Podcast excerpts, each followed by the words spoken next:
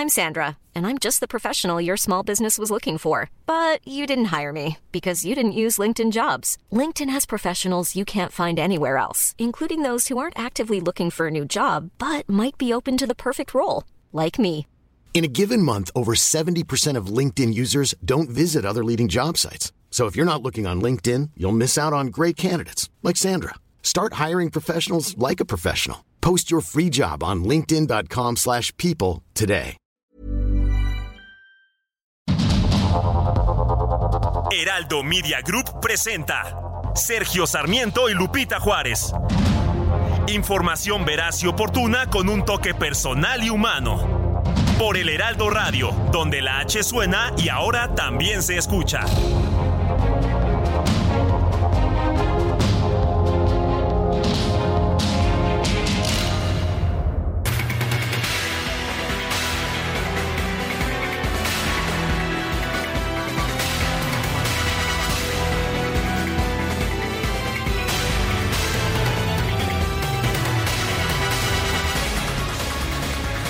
Son las 7 de la mañana en puntísimo. Hoy es jueves 27 de julio del 2023.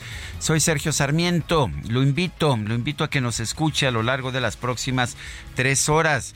Aquí estará, por supuesto, muy bien informado. También podrá pasar un momento agradable. ¿Y por qué se lo puedo decir?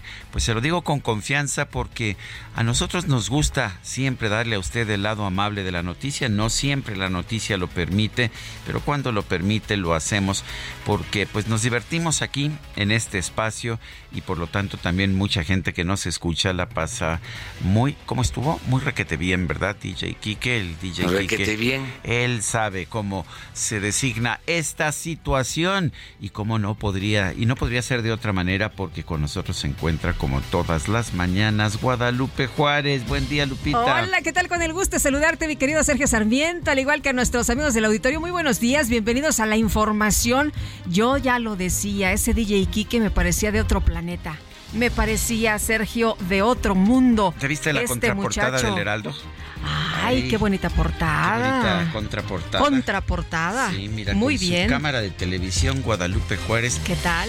Qué bonita eres, Guadalupe. Ah, muchas gracias, sé que mi tienes querido muchas Sergio. otras virtudes, pero qué, bi- qué bien se ve, qué bien se te ve. Gracias, gracias, mi querido Sergio. Oye, pues, no, hombre, ya me voy a sentir como pavo real esta mañana. Me parece muy bien. Pero yo lo que sí te digo es que yo tengo unas dudas con respecto al DJ Kike. Dígame. Sí, dígame. sí, sí, pues este, ya lo decía yo, no es humano.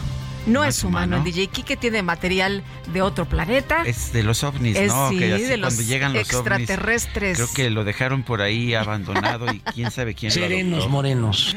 Ah, bueno, bueno, ya estaremos platicando del tema que De los ovnis. Sí, que si tenemos este vecinos alienígenas o no, si ya los vieron, si no los vieron, si las naves que han encontrado. Con razón se veía. tan ¿Por qué crees que el DJ Kike Kike? opera también todos los botones estos aquí de la consola? Bueno, sí. Está Bueno, acostumbrado. el hecho de que tenga siete dedos en cada mano siempre me ha parecido muy extraño. Muy bien, pues vámonos, vámonos a la información porque apenas es jueves, ¿no? Y dicen que venimos a dar las noticias, ¿Eso informar de lo más importante. Aquí la productora ya nada más nos está viendo con cara así como de que, a ver, ¿a qué hora empiezan, eh? Bueno, vamos a empezar pues Señora son productora, ya vamos a empezar. cuando son las siete con Serena, tres. Serena Morena. El Consejo General del Instituto Nacional Electoral aprobó los lineamientos para regular los procesos internos del Frente Amplio por México y la coalición Juntos Hacemos Historia. Se establece que los legisladores podrán participar sin pedir licencia y ordena a todos los funcionarios públicos no manifestarse a favor o en contra de los aspirantes o partidos políticos.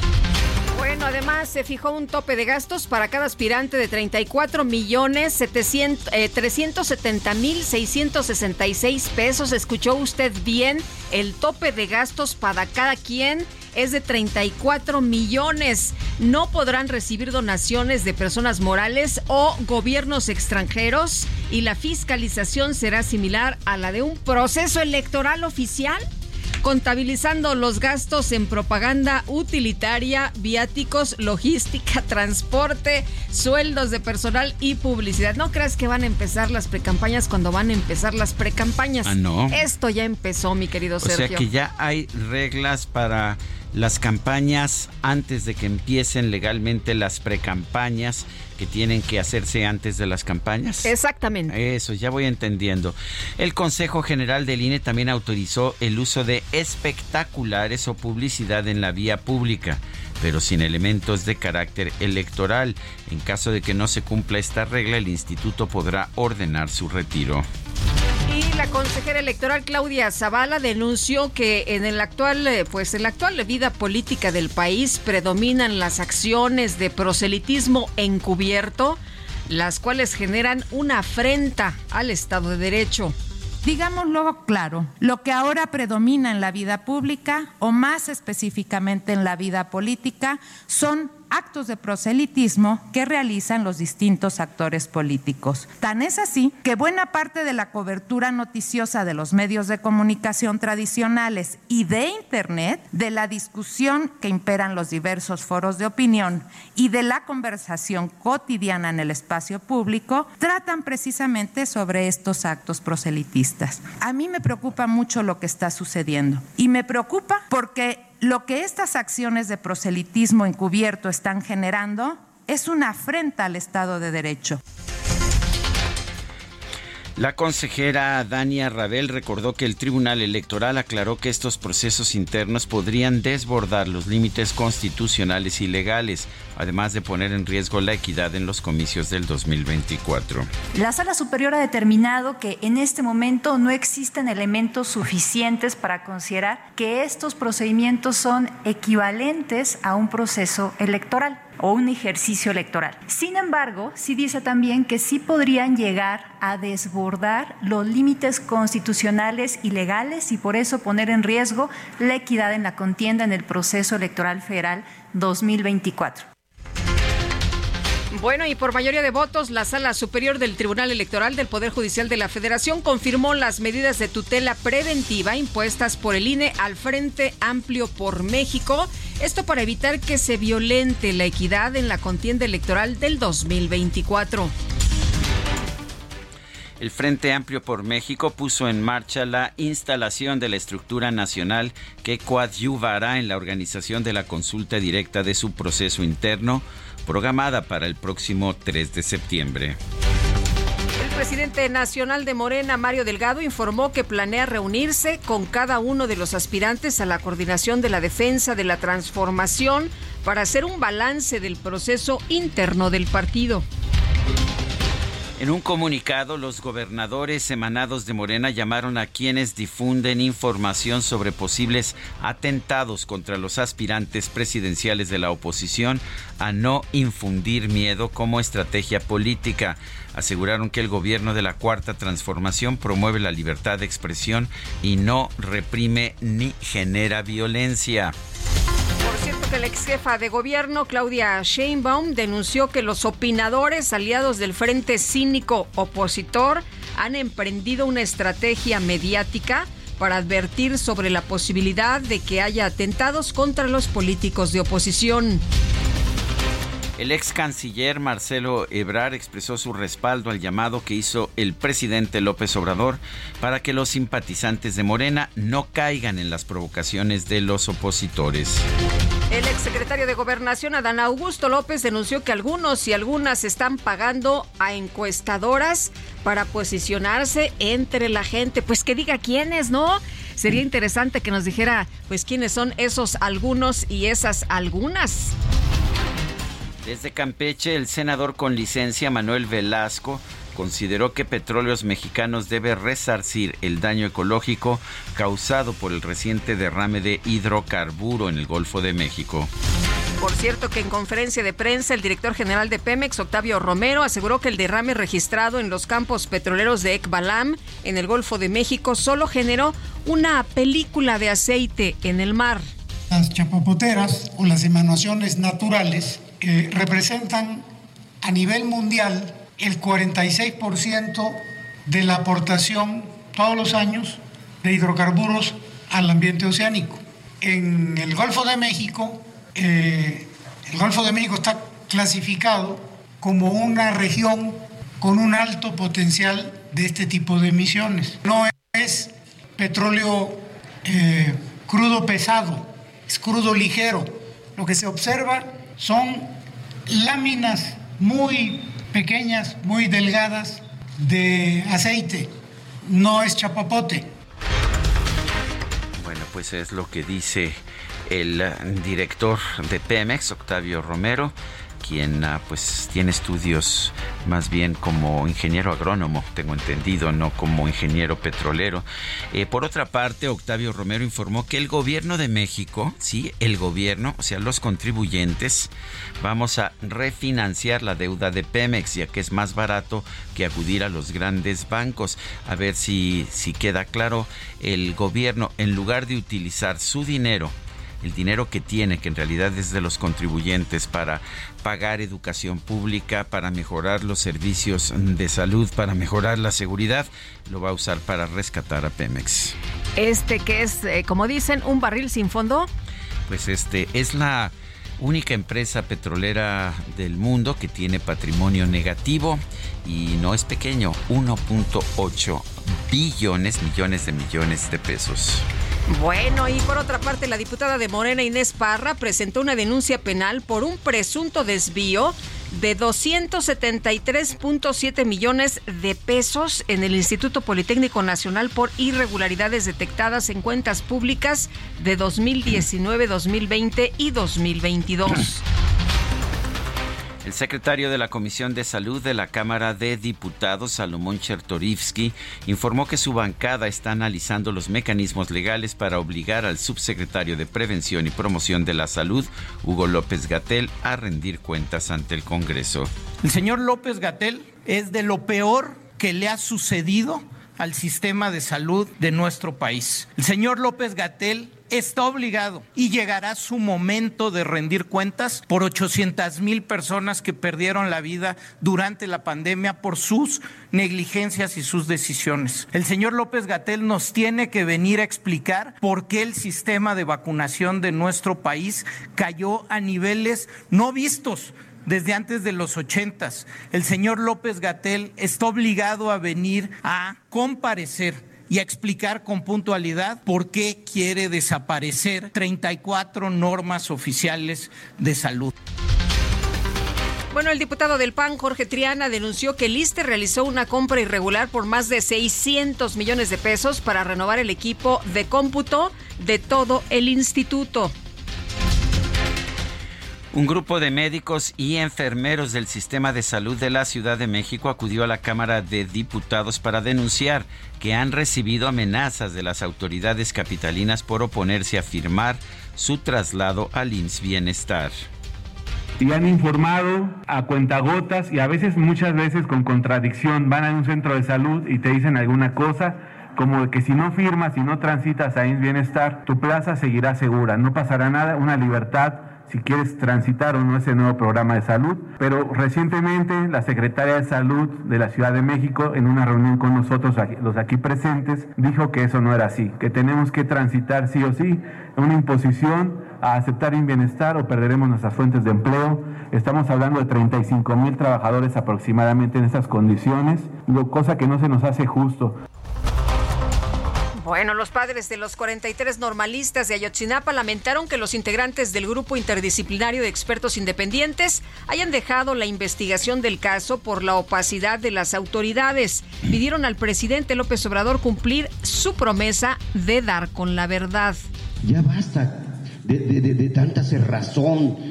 Yo, yo quisiera preguntar, si está la información, ¿por qué no entregarla? ¿Qué esconden? ¿Cuál es el problema de no entregarla? Creo que, este, que los compañeros, que los compañeros y yo tenemos el derecho, el derecho de la Fiscalía General de la República abrió una carpeta de investigación contra un grupo de elementos de la Guardia Nacional que presuntamente mató a un civil que viajaba en un vehículo en el Valle de Juárez, en el estado de Chihuahua. Este miércoles se registró un enfrentamiento entre civiles armados e integrantes de la Policía Comunitaria de la Unión de Pueblos y Organizaciones del Estado de Guerrero en el municipio de Teconoapa.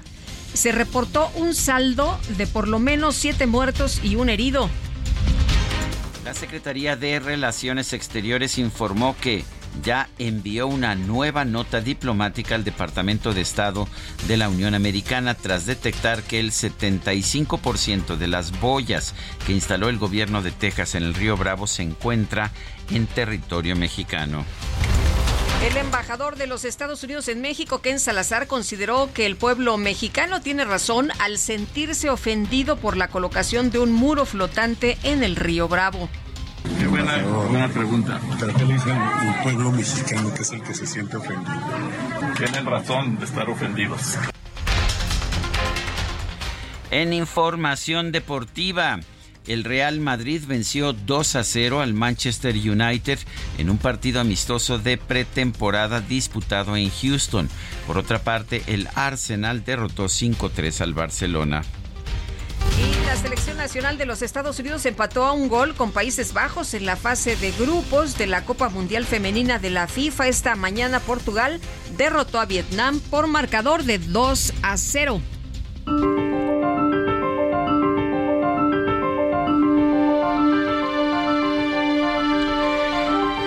Y vamos, vamos a la frase del día.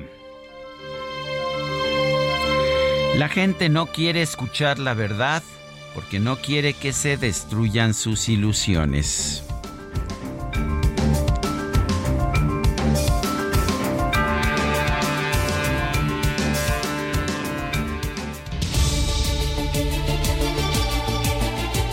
Y las preguntas, ayer preguntábamos en este espacio, ¿ayudó el GIEI a resolver el caso Iguala? Ayudó, nos dijo 18.6%, enredó 57.4%, quién sabe 24%. Recibimos 1.989 participaciones. La que sigue, por favor. Claro que sí, mi querido DJ que ya coloqué en mi cuenta personal de Twitter, arroba Sergio Sarmiento, la siguiente pregunta. ¿Debe, ¿Debe el gobierno rescatar a Pemex de su elevada deuda? Sí, nos dice 14.9%, no 79.8%, quién sabe, 5.3%. Hemos recibido 1.195 votos en 45 minutos. Las destacadas de El Heraldo de México.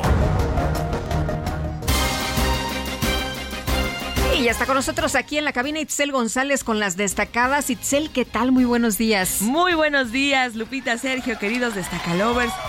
Una buena y una mala, ya mañana es viernes. La mala es que no es quincena y nos vamos a tener que aguantar todo el fin de semana Uh. aguantando el gasto, apretándonos el cinturón, porque híjole, al parecer sí tenemos esta quincena. Que nos adelanten la tanda. Yo creo que hay que hablar No con DJ Kike. DJ Kike se nos autoriza un adelanto. No, No. ¿verdad? No, híjole. No, pues ya, ahora, ahora sí que aguantarnos, apretarnos el cinturón este fin de semana. Sergio Lupita, amigos, es jueves 27 de julio del 2023 y tenemos mucha información que se publica en el Heraldo de México, así que comenzamos con las destacadas. En primera plana de Morena y oposición valida INE giras y propaganda anticipadas. El instituto dio luz verde a los recorridos y espectaculares de los aspirantes con la restricción de que no llamen al voto. País, acuerdo trilateral, refuerzan la detección, van contra laboratorios que fabrican narcóticos.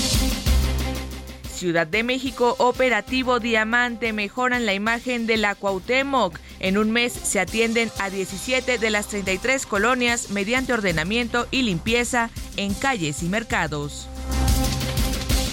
Estados Tamaulipas buscan permitir caza de cocodrilo. Es para control de la especie y evitar sobrepoblación. Orbe, El Salvador avalan juicio grupal. Los pandilleros serán juzgados en bloques de 900.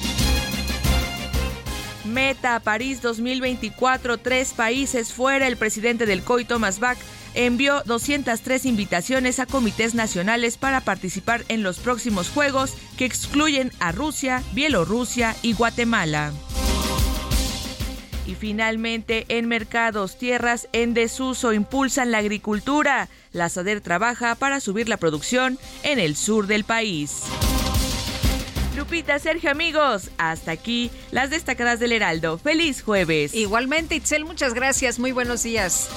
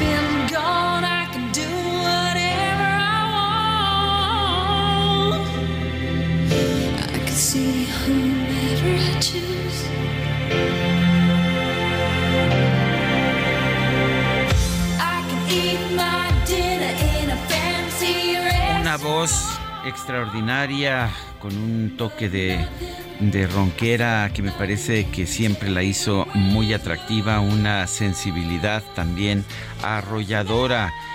Escribía sus propias canciones, las interpretaba, se convirtió en un referente de la música a partir de los años 80. Sinead O'Connor nacida allá en Dublín el 8 de diciembre de 1966. Ayer sorpresivamente falleció en Londres.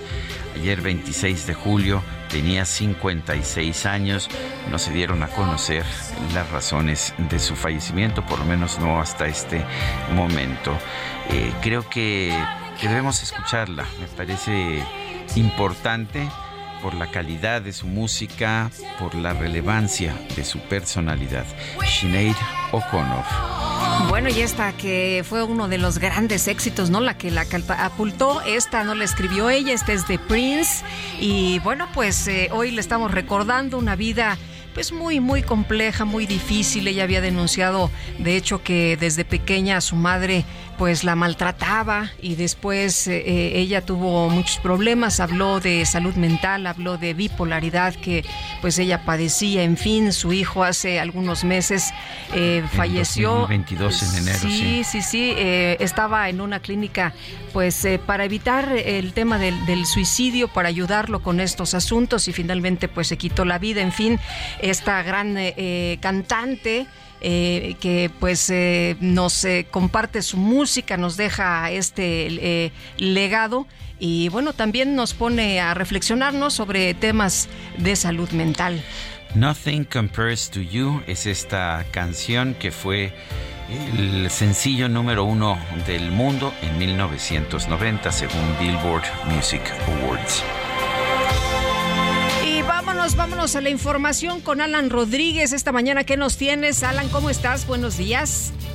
Lupita, amigos, muy buenos días. Avenida Chapultepec presenta ligeros asentamientos. Estos son provocados por el cambio de luces del semáforo a partir del cruce de Cuauhtémoc y hasta la zona de Lieja. Esto en el perímetro de la estela de luz. En el sentido contrario, tenemos buena circulación sin embargo, a partir de la glorieta de insurgentes y hasta la zona de Avenida Cuauhtémoc ya comienzan los asentamientos y estos prevalecen hasta la zona de Río de la Loza y Avenida Fray Servando para las personas que se dirigen con rumbo hacia el eje central Lázaro Cárdenas.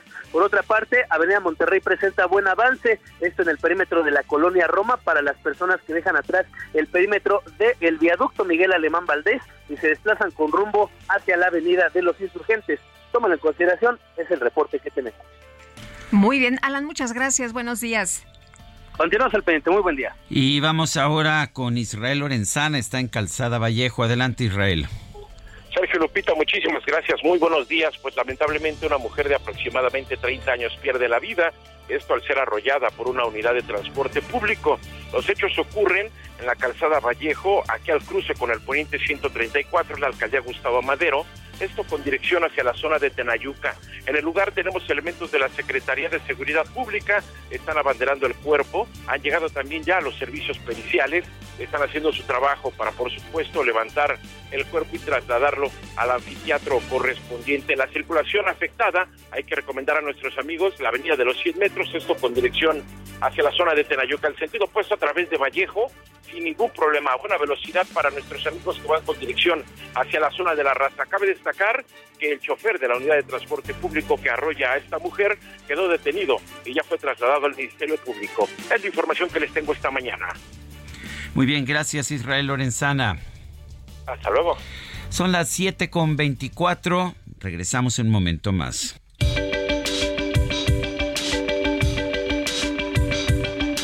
Sergio Sarmiento y Lupita Juárez quieren conocer tu opinión, tus comentarios o simplemente envía un saludo para ser más cálida esta mañana. Envía tus mensajes al WhatsApp 55 20 10 96 47.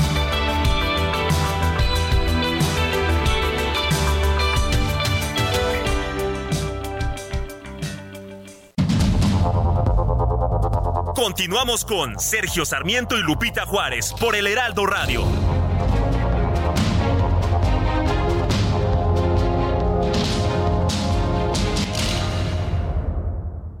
Hola, mi nombre es Paola Flores, soy diseñadora de interiores y te invito a Expo Mueble Internacional la feria líder de muebles y decoración en América Latina.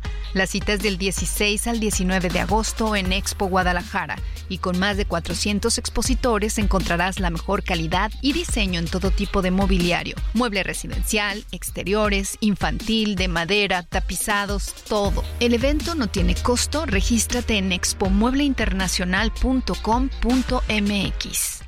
Toma un minuto y piensa en tu momento favorito, en tu graduación, por ejemplo. Ahora piensa en todas las empresas que se necesitan para hacerla posible. Las que rentan los salones, las que hacen la comida, las empresas al comprar y vender entre sí generan economía para miles de familias. CIRT, Radio y Televisión Mexicanas. Voz de las empresas. Consejo de la Comunicación.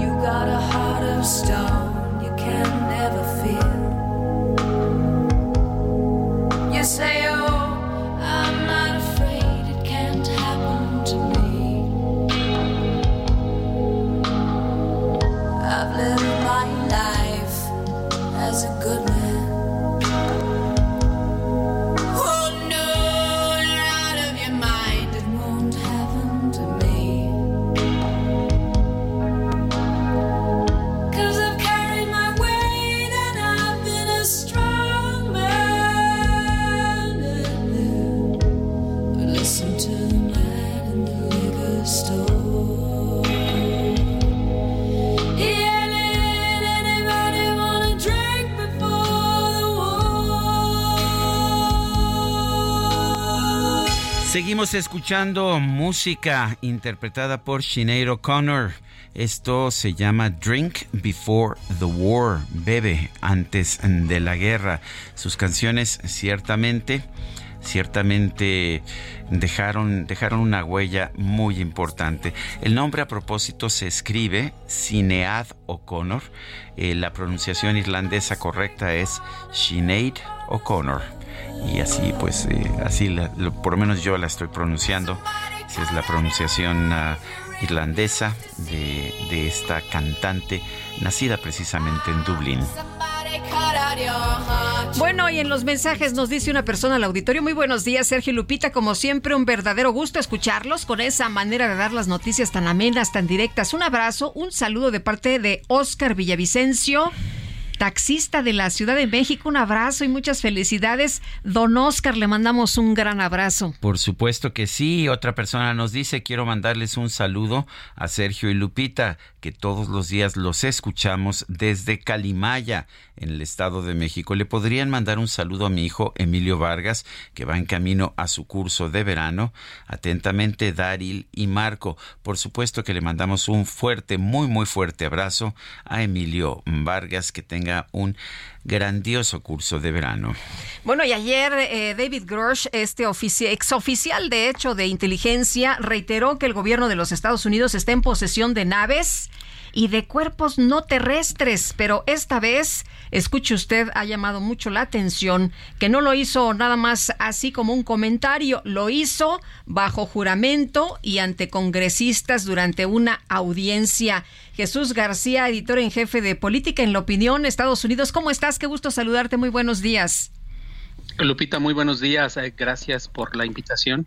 Oye, pues ha llamado mucho la atención estas declaraciones de estos eh, tres eh, exoficiales, entre ellos David Grush. Y cuéntanos, lo hizo bajo juramento y esto todavía llama pues más la atención, ¿no? Sobre esto que se había declarado, pero no de esta manera ante los congresistas y en una audiencia.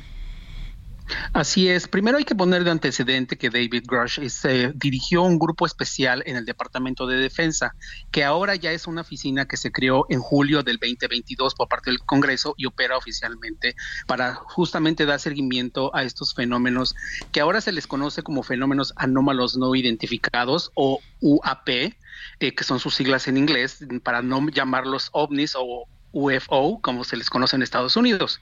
Entonces, eh, es un personaje, digamos, con conocimiento, digamos, de causa, sabe de lo que está hablando, aunque evidentemente las entrevistas que había dado eran fuera justamente como señalas de juramento. Y entonces da un paso adicional.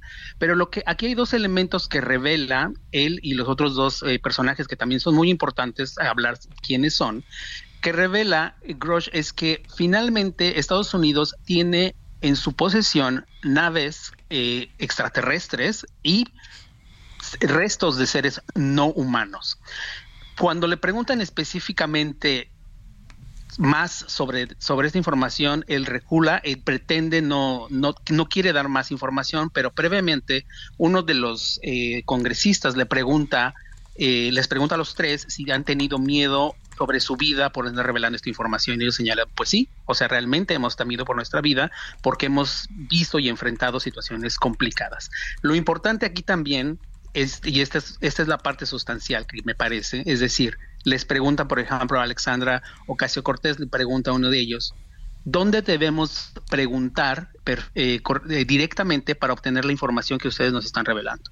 Y entonces responde Grosh, no te puedo decir públicamente, pero en privado te puedo decir dónde tienes que preguntar. Es decir, hay elementos que se suman a evidentemente un trabajo que se ha dado y que los congresistas han aumentado en las últimas semanas y que bueno, ahorita daré otros elementos, pero mencionar a los otros dos que son importantes, que es Ryan Graves, que es director eh, ejecutivo de una organización civil que integra puros pilotos militares y también ahora está integrando a civiles, y también está David Fravor, que fue un ex, oficial de mando de un escuadrón especial de la Marina, que han, eh, que estuvieron desplegados y ya han tenido avistamientos, ¿no? El, ah, entonces, eh, aquí lo, interesante es que eh, si se tienen restos de ovnis y, sobre todo de cuerpos de, de, no sé, de personas, no quizás, pero de seres que no son de esta tierra y los tiene, los tiene el Pentágono, pues esto cambiaría de forma radical nuestra visión de la vida extraterrestre. El problema es que hasta este momento no vemos ninguna confirmación oficial. Así es, Sergio. Buen día. No te saludé anteriormente. En efecto, eh, en efecto, lo que señalas es correcto y es justamente uno de los principales cuestionamientos. Y ayer, de hecho, eh, hubo como yo noté cierta suspicacia por parte de algunos de los congresistas, pero las preguntas que hacían eran muy directas. Está bien, los estamos escuchando, sí queremos saber qué está pasando, pero díganos hacia dónde ir. Y entonces ellos, esta parte por eso señalaba que era interesante decir que ellos no lo quieren decir públicamente porque no están autorizados, seguramente firmaron acuerdos confidenciales y tienen que ver cómo se pueden proteger legalmente porque también podrían ser perseguidos. Aquí lo que me ha, llamado la atención en las últimas semanas es que incluso, por ejemplo, el Senado integró, y eso se va, se va a tener que aprobar en los próximos días, una ley que va a ser parte del presupuesto de la defensa. Esta ley va a obligar al Pentágono a informar al Congreso sobre todos estos fenómenos, pero informarle detalladamente y explicarle cuál de la información que mantiene clasificada, los motivos por los cuales estaría clasificada.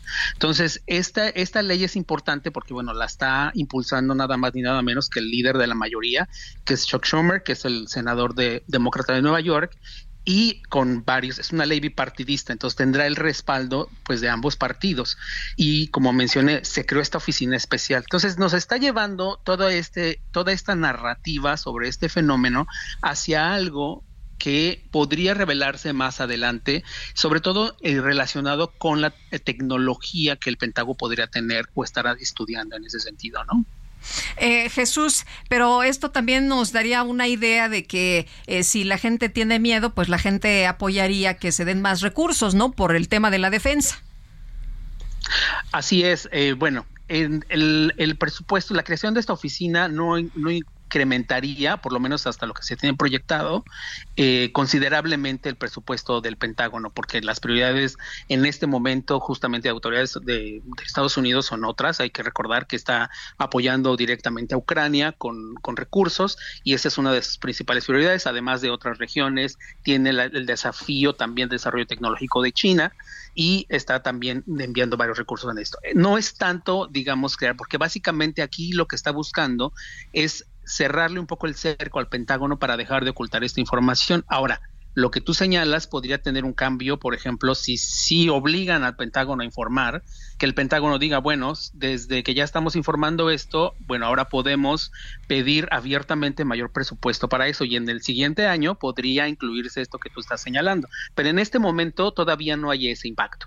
Entonces, sí, evidentemente hay que darle como estar muy atentos a lo que está ocurriendo en el Congreso porque eso sí da un cambio de un giro interesante al discurso sobre esas investigaciones. La NASA reconoce que ha tenido ciertas, ciertas, tiene cierta información, pero no ha sido conclusiva y no ha querido revelar tampoco mucho. Entonces, también esta nueva ley que podrían aprobar podría de algún momento dado em, empujar también a la NASA.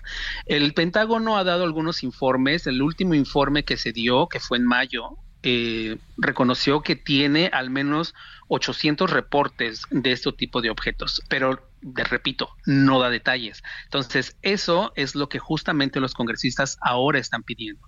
Queremos no solamente que nos digan los números, dónde los viste, alguna información. O sea, más concretos, ¿no? Información más concreta. Sean concretos, exacto. Viste tal elemento, no lo pudiste tener, pero haz la descripción tecnológicamente qué significa eso y cómo impacta a la seguridad nacional, que es el el punto, digamos, central en lo que se están enfocando los congresistas, el tema de seguridad nacional. Eh, me gustaría comentar algo aquí súper rapidísimo, perdón si me extendí, pero esto es importante porque Grosh una de las cosas que señala es la siguiente. Dice, a ver, si hay una me están desacreditando o nos están desacreditando nosotros por revelar esta información y el Pentágono ha dicho que quizá esa tecnología son drones de un gobierno extranjero, está bien, pero eso también debería revelarse, decir quién es, de quién es esa tecnología, es de China, es de Rusia, es de los enemigos de Estados que reconoce, de los enemigos que Estados Unidos reconoce tecnológicamente, porque también eso es una es atentar contra la seguridad nacional de Estados Unidos y debería hacerse público. Entonces, está bien si es eso, pero si no, entonces hagan la investigación y revelen lo que realmente es. Entonces, creo que de algún modo se cubren los dos aspectos de un tema de sí tecnología totalmente humana, pero que, nos, que Estados Unidos no conoce, y a la otra parte que no es necesariamente humana, ¿no? Sí, eh, nunca he entendido por qué se interesaría el Pentágono o la NASA en ocultar esta información. Pues en todo caso, eh, lo interesante sería que la diera a conocer. Esa es la mejor forma de eliminar los miedos. ¿Hay alguna explicación de por qué supuestamente querrían ocultar esta información? Pues hasta ahora lo único que, que, que se ha, digamos, para encontrar esa justificación es que es la investigación tecnológica, es decir, que no han querido revelar cómo están aplicando esa tecnología, por ejemplo, en la evolución de armamento, por ejemplo, o crear nuevas otras, eh, aplicarlo a la ciencia pero en, a, nivel armamentista. Entonces, eso es lo único que se da, pero ya al dar esta preocupación por parte de los congresistas y decir, está bien si lo estás haciendo, pero dinos qué estás haciendo, ¿no? Porque hay partidas que no se conocen exactamente, que, que van directamente a esas oficinas. Se dice, por ejemplo, vamos a, porque por ejemplo, cuando el Congreso aprueba un presupuesto y dice, vamos a destinar este presupuesto para armamento. Como es tan amplio, el, el Pentágono puede determinar una partida particular para eso, ¿no? Y no se sabe. Entonces, sí, esto fue para nuevas tecnologías sí que son nuevas tecnologías, de dónde está sacando esas nuevas tecnologías. Entonces, eso es lo que de algún modo estaría justificando el hecho de que el Pentágono no, no, esté diciendo, no, no quiera revelar esta información. Pero repito, hasta el momento a mí me han preguntado mucho, ¿y tú crees en eso? ¿Tú crees que realmente sea?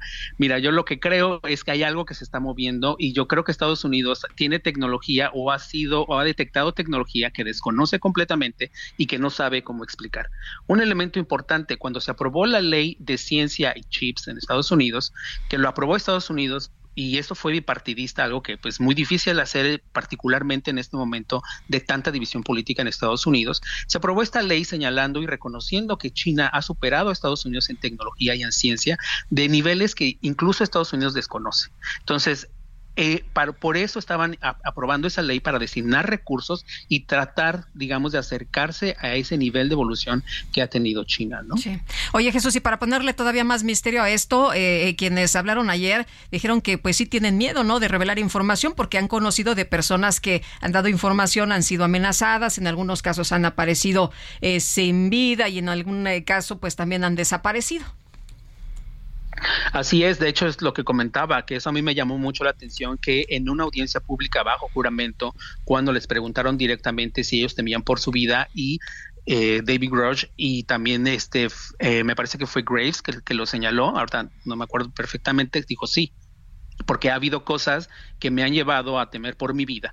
Pero lo que llama aquí la atención también, y eso es bueno, el hecho de haber acudido al Congreso a hacer una audiencia pública, de alguno también es una protección para ellos. Difícilmente podría haber un atentado en su contra en este momento, porque lo único que estaría pasando con eso sería alimentar justamente estas teorías de que algo se está ocultando y no se quiere revelar a ninguna costa. Así es. Jesús, muchas gracias por conversar con nosotros esta mañana. Buenos días. Sergio Lupita, un gusto y muchas gracias por la invitación. Bueno, pues mucho para reflexionar después de esta entrevista y después de esta información dada a conocer. El Consejo General del Instituto Nacional Electoral de Línea aprobó lineamientos para regular los procesos internos del Frente Amplio por México y la coalición Juntos Hacemos Historia. Ernesto Guerra, analista político, está en la línea telefónica. Ernesto, cuéntanos, ¿cómo viste estos lineamientos para regular un proceso que supuestamente no existe o que supuestamente no puede empezar ahora? Ernesto, ¿me escuchas? A ver, vamos a... No tuvimos la comunicación, ya está nuestro equipo tratando de establecer esta comunicación. Eh, con Ernesto Guerra. Eh, parece que no, todavía no la tenemos. Rápidamente, mientras establecemos esta comunicación, eh, se da a conocer esta mañana que la economía de Estados Unidos tuvo un crecimiento de 2.4% en el segundo semestre. Estas son cifras anualizadas, es un crecimiento muy superior al que se esperaba. Adelante, Lupita. Bueno, pues ya está listo Ernesto Guerra, analista político. Ahora sí nos escuchas, Ernesto. Muy buenos días. Buenos días, Sergio Lupita, yo los escucho muy bien. Oye, pues, ¿qué te parece lo que dio a conocer el día de ayer en temas de lineamientos el INE? Y pues donde dicen, ¿saben qué? Pueden hacer todo, pueden poner eh, propaganda, pueden eh, hacer sus giras, pueden, este, yo la verdad, Ernesto, pensé que les iban a decir que bajaran todos estos espectaculares, pero eso no sucedió. ¿Cómo viste tú? Sí, es correcto, eh, Lupita. Fíjate que yo considero que estos lineamientos dejan un mal precedente jurídico muy lamentable para la vida democrática de nuestro país, porque en realidad se está regulando un periodo denominado proceso político que no tiene cabida ni en la Constitución ni en las leyes electorales de nuestro país. Es decir, en otras palabras, se está regulando algo ilegal, porque bueno, pues están muy claras desde la reforma del 2006, luego la del 2014, donde quedaron delimitados los tiempos jurídicos y legales de una precampaña, el inicio de un proceso electoral, la campaña electoral y la jornada electoral. Y aquí lo que se está haciendo, quizá vale la pena decirle a quien nos escucha, que lo que está haciendo el INE y el, y el tribunal, pues es entrar tarde a un proceso que habíamos denunciado eh, eh, a todas luces ilegal, muy adelantado, una sucesión presidencial adelantada, y que hoy por hoy se están generando unos lineamientos, como bien dices, pues para medio regular algo que a, todas luces es irregular. Y, y digo rápidamente, es un, son lineamientos que cuentan con 62 artículos, son vinculantes de observancia general, obligatorios tanto para los partidos, las personas inscritas, las organizaciones ciudadanas, los servidores públicos, eso es muy importante. Y bueno, señalan, me parece que cuatro o cinco parámetros importantes que vale la pena decir rápidamente. Uno de ellos tiene que ver desde el inicio eh, que se van a fiscalizar esto, estos gastos, estos recursos, desde el inicio de la convocatoria y propiamente de la aprobación del acuerdo, tanto de eh, las famosas corcholatas como el Frente Amplio por México. Eso es importante decirlo. Se establecieron una serie de parámetros, entre otras las aportaciones de los eh, militantes, los simpatizantes como personas tendrán eh, la posibilidad de aportar cinco mil, eh, 537 mil pesos, 2.1 millones respectivamente, ¿no? Quedan eh, prohibido evidentemente una serie de cosas que ya se venían delineando, esto de no llamar al voto, no denigrar, no generar violencia política de género, no, no de, eh, eh, más o menos decir una plataforma electoral propiamente, ¿no? Porque no es no es un periodo que está contemplado y luego entonces pues no no pueden hacer promesas de campaña propiamente, ¿no? Me parece que dan un golpe interesante en el tema de la propaganda y las restricciones en dónde deben colocarse. También señalan que siete días después de que se publiquen los resultados de las encuestas, bueno, pues tendrán que retirar todo esto. ¿Dónde estuvo el tema importante? Bueno, pues en el, en el famoso financiamiento que se fijó en 34.3 millones, muy alto. Hubo ahí una discusión interesante donde algunas consejerías electorales buscaban bajar este tope por persona, porque eso fue lo que se delimitó. Cada persona inscrita, digamos, a este proceso tendrá este tope de gastos de campaña de 34.3 millones de pesos, impresionante. Los funcionarios públicos también podrán, los servidores públicos también podrán participar, asistir a eventos, ¿no? Que esto pues también quedó ahí a salvo los, los eh, la renuncia o la solicitud de separación del cargo de tres aspirantes que están compitiendo. Digamos que en términos generales este es un poco eh, eh, los lineamientos que se generaron ayer, Sergio Lupita. Ahora, me parece un poco extraño porque lo que dice nuestra, nuestra tradición jurídica es que primero tiene que ser constitucional algo, ya después hay leyes secundarias y después vienen reglamentos. Aquí tenemos reglamentos sin ley secundaria y sin una, un ordenamiento constitucional. Pero en el momento en que fue aprobado ya por el Tribunal Electoral, eh, me parece que pues ya no hay vuelta de hoja, ¿no? Esto se está legalizando de facto. Es correcto, Sergio. La verdad es que por, por eso señalaba yo que me parece un mal precedente jurídico, lamentable para la vida democrática de nuestro país, porque de facto han regularizado ya tanto INE como autoridad administrativa a nivel nacional y el tribunal como órgano jurisdiccional, también el máximo órgano en materia electoral para estos, pues este procedimiento o esto que llamaron eh, procesos políticos de algo que verdaderamente no tiene cabida ni en la Constitución ni tampoco en la Ley General eh, de Instituciones y Procedimientos Electorales, que es una de las que rige la vida electoral de nuestro país. Entonces, al hacerlo propiamente, ya están generando el acto y lo que van a hacer es dejar este precedente para futuras ocasiones donde pues podrán hacer una especie de pre-pre campaña este ya con estos lineamientos y los que se puedan ir generando, pero bueno, de entrada ya dejaron ahí el precedente y con esto le dan permiso a tanto a las corcholatas y a las personas escritas al Frente Amplio por México, pues para hacer propiamente una precampaña. Y es que ya nadie está respetando la ley, ¿no, Ernesto? Ese es el ese es el punto. Ni el presidente ayer, de hecho, pues presentó algunas encuestas. Es correcto, es otro gran tema que el tribunal tendrá que ver porque recordemos que no hay solamente una, hay varias sentencias jurisdiccionales que le han dicho al mandatario que no puede ya dar ningún tipo de posicionamiento sobre aspectos electorales y aún así sigue y persigue este, este fin con tal de generar ahí cortinas de humo. Y esto es grave ya, me parece que puede entrar en desacato y puede haber consecuencias, cuales pues las veremos, pero me parece que no ha habido un respeto de nadie, de, de la ley ni de la constitución y esto ha sido grave. Yo quiero agradecerte Ernesto Guerra, analista político, esta conversación. Muchas gracias, a la orden. Gracias. Son, son las 7.54, vamos a una pausa y regresamos.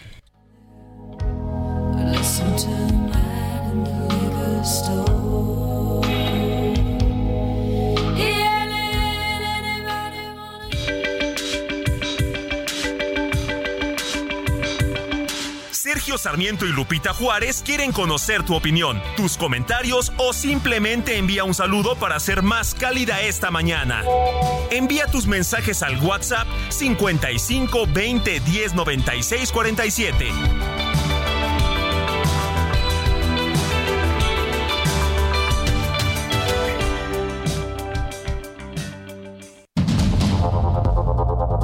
Continuamos con Sergio Sarmiento y Lupita Juárez por el Heraldo Radio.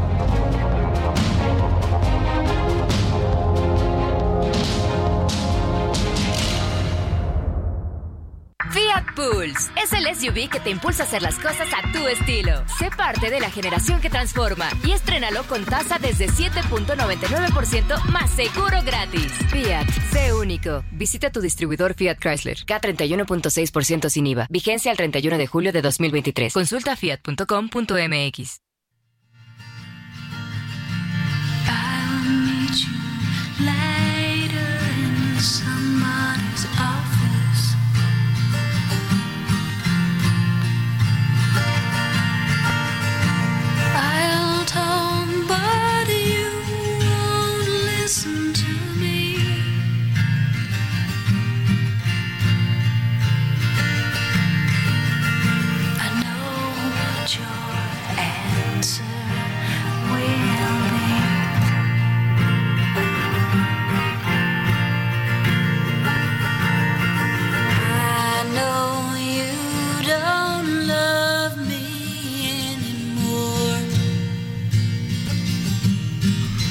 Seguimos escuchando música de Sinead O'Connor, quien falleció ayer eh, a los 56 años en circunstancias que no han sido aclaradas hasta este momento. Eh, es muy posible, de hecho, que, que ella misma haya tomado la decisión. Su hijo se suicidó el año pasado. Y bueno, pues ella ha tenido también problemas de depresión o tuvo también problemas de depresión a lo largo de muchos años. Una mujer con una enorme sensibilidad. Esto se llama The Last Day of Our Acquaintance, The Last Day of Our Acquaintance, el último día de cuando nos conocimos. Days and day our friendship has been Son las 8 de la mañana con dos minutos. Bueno, y ayer el embajador de México en Alemania, Francisco Quiroga, se reunió con los padres de María Fernanda Sánchez Castañeda, esta mexicana, esta joven estudiante desaparecida en Berlín desde el pasado 23 de julio. En la línea telefónica y le apreciamos mucho que nos tome la llamada al embajador de México en Alemania, Francisco Quiroga. Señor embajador, muy buenos días. Hola Lupita, Sergio, gracias por, por recibirme. Eh, señor embajador, eh, ¿se tiene más eh, información? ¿Se tiene algún dato adicional de lo que ha ocurrido en esta desaparición de la joven María Fernanda Sánchez? La ficha de búsqueda, Lupita, se, se expandió a, a María Fernanda como posible víctima. Esto, esto significa que es una investigación más amplia y más robusta por parte de las autoridades eh, mexicanas. Ayer en la reunión que tuvimos con los, con los padres, con Carolina y Javier, los padres de María Fernanda, eh, pues revisamos todas las, las acciones que se habían tomado eh, y, y se definieron eh, el curso de acción que deberíamos que ellos se sienten se sienten a gusto para los próximos para los próximos días. Eh, ¿qué, información tenemos? Eh, eh, es, raro que una, que una persona simplemente desaparezca ya en Alemania, pero cuéntenos un poco qué información tenemos para, pues, para saber dónde, dónde podría estar esta muchacha. Sabemos que, que salió de su casa el, el sábado en, en la mañana, que dejó sus, su, su teléfono, eh, que estaba trabajando en un, en un proyecto de su escuela, de su maestría, para presentar este viernes, eh, que había preparado, tenía planes para su vacación después de eso, y, y, y que no hubo rastros de violencia en su, en su desaparición. Nosotros, como embajada, lo que hemos eh, insistido ante las autoridades es que no se descarte ningún ningún escenario porque obviamente eh, hu- hubo quien hubo una primera impresión de decir bueno pues esta fue una desaparición no forzada voluntaria por parte de ella y eh, hemos insistido en que no sea así que se que se consideren todos los escenarios y que se mantenga el sentido el sentido de, de urgencia. Aquí en la embajada tenemos un un equipo de especialistas que, que hemos estado en situaciones similares en el, en, el, en el pasado y ponemos esta experiencia, conocimiento, nuestra capacidad de interlocución al servicio de ahí con la familia. Eh, señor embajador, eh, la ficha que se emitió por parte de la policía llamó mucho la atención eh, en un eh, fragmento en el que señala algo relacionado con la salud de, María Fernanda. ¿Tienen ustedes algún dato? ¿Han hablado con la familia de a qué se puede referir? Sí, sí, sí, sí. El- ella cuidaba de su salud, de su salud mental y quisiéramos que, que esta, esta circunstancia, algo que vemos como, como positivo, pues no, no nos llevara a, eliminar ese, otros escenarios. El hecho de que ella haya cuidado de su, de su salud mental, eh, pues no quiere decir que eso sea lo que explique completamente su, su, su desaparición, pero sin duda pues puede ser un factor. Nuestro, nuestro objetivo es pues que se haga la búsqueda más, más vigorosa, más amplia, más amplia posible y en este sentido la eh, eh, toda la, expectativa que ha generado el apoyo, el respaldo en, redes sociales y en medios ha sido muy, muy positivo tanto en México como, como en Alemania y, y en Europa. ¿Cuál ha sido a su juicio, embajador, la respuesta de las autoridades alemanas? ¿Ha sido positiva? ¿Ha sido eh, satisfactoria para, pues, para este deseo de encontrar a esta chica? Sí, apropiada en, en- en la, propia evaluación de la familia eh, ha, sido ha sido muy muy positiva. Eh, se ha compartido, se ha movido de sección de una sección de la policía a otra sección para, para fortalecer esta esta esta búsqueda y, y el mandato que nos ha dado la familia pues es precisamente eh, eh, compartir con celeridad cualquier información, tanto con ellos, con otras instancias, como pueden ser eh, pues aeropuertos o, o- departamentos de policía de otros de otras ciudades u otros países. Muy bien, pues señor embajador, muchas gracias por conversar con nosotros esta mañana. Estamos muy atentos y cualquier información, pues estaremos ahí muy pendientes. Muchas gracias, agradecer la atención y recordar que en nuestro número de emergencia, que es de 24 horas al día, 7 días a la semana, eh, estamos, estamos recibiendo toda la, la información que pudiera ayudar a, a encontrar a María Fernanda. Muy bien, muchas gracias. Buenos días. Gracias, Lupita. Gracias, Sergio. Hasta luego.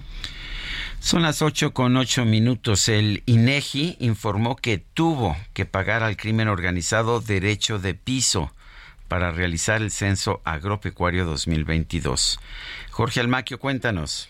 Gracias, Sergio Lupita, amigos. Así es, el Instituto Nacional de Geografía y Estadística, INEGI, tuvo que pagar al crimen organizado derecho de piso para poder realizar el Censo Agropecuario 2022. Al hablar en reunión de trabajo con la Comisión de Presupuesto y Cuenta Pública de la Cámara de Diputados sobre los problemas que enfrentaron para llevar a cabo su trabajo, Susana Pérez Cadena, responsable de los censos agropecuarios y económicos del INEGI, reconoció que uno de los obstáculos que enfrentan para hacer su trabajo es el de la inseguridad, que es más visible en las zonas rurales. Por ello, ante la preocupación de la seguridad del personal para llevar a cabo sus tareas y proteger su integridad, se aplicaron diversas estrategias como el pagar derecho de piso o contratar a gente que sea conocida por los criminales. Hay muy diversas estrategias, desde en algunos casos pagar para entrar, pagar a lo mejor cifras eh, pequeñas, ¿no? Pero pagar para entrar, hasta contratar personal.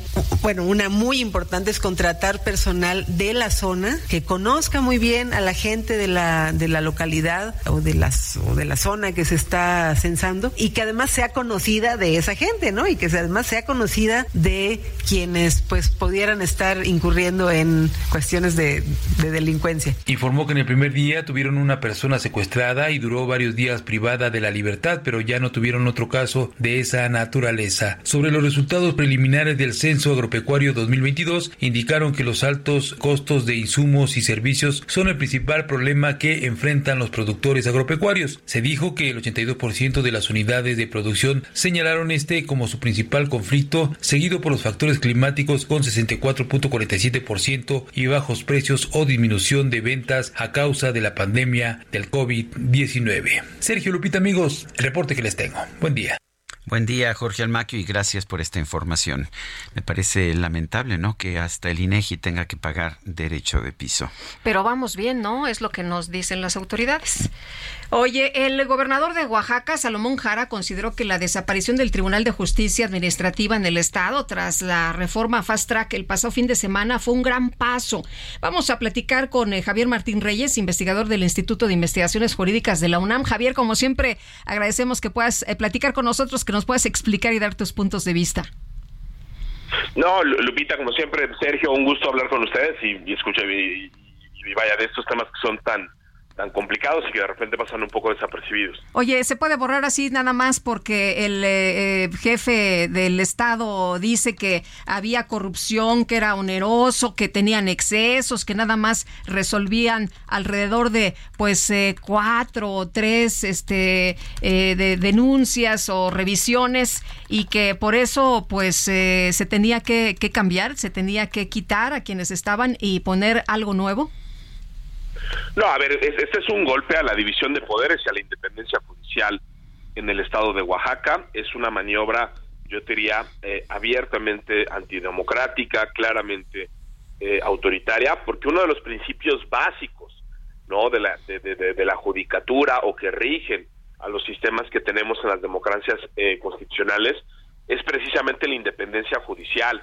O sea, es decir, cuando las jueces y los jueces administrativos en este caso no tienen ni siquiera la seguridad de que van a poder concluir eh, sus encargos, eso evidentemente limita la capacidad que tengan para tomar decisiones eh, a favor de las personas y en contra eh, del gobierno. Los tribunales de justicia administrativa son los que, entre otras cosas, resuelven los conflictos que hay entre la ciudadanía y las autoridades, en este caso del Estado eh, de Oaxaca. Entonces, aprobar una reforma de esta manera, eh, absolutamente en fast track, ¿no? Con eh, muy probables violaciones del procedimiento legislativo, dedicando unos cuantos minutos, sin seguir el trámite legislativo, sin que haya eh, una eh, discusión sobre los méritos eh, de la reforma. Y además, déjame eh, ponerlo así, haciendo nombramientos, ¿no? También eh, para sustituir a las personas que se fueran, también en cuestión de minutos, sin una revisión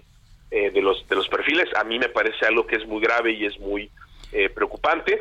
Eh, el Tribunal de Justicia Administrativa en el estado de Oaxaca es además eh, un órgano que tiene autonomía no a nivel de constitución eh, local. Las personas que ahí fueron designadas en principio tienen, tienen periodos de nombramiento más extensos del gobernador, es decir, siete años para qué, precisamente para que no se les pueda eh, presionar. Eh, y más allá, déjame ponerlo así, de la rapidez con la que se dio eh, este golpe de independencia judicial en el estado de Oaxaca, eh, yo esperaría no que pues tanto el tribunal como sus, integrantes en, en, lo particular por lo menos acudan eh, a las vías jurisdiccionales que tienen para revertir este pero caray no es esto hay, hay, hay que decirlo tal cual no o sea, esta es una clara señal de autoritarismo en el estado eh, de Oaxaca y creo que sería gravísimo no si eventualmente esto no se frena porque podría sentar eh, un pésimo precedente para otras cosas u otros golpes que podrían suceder en otras entidades eh, federativas y en otro tipo de tribunales. ¿no? Eh, Javier, de hecho, de, de, eso te voy a, quiero hacer una pregunta también al respecto de Aguascalientes, pero primero,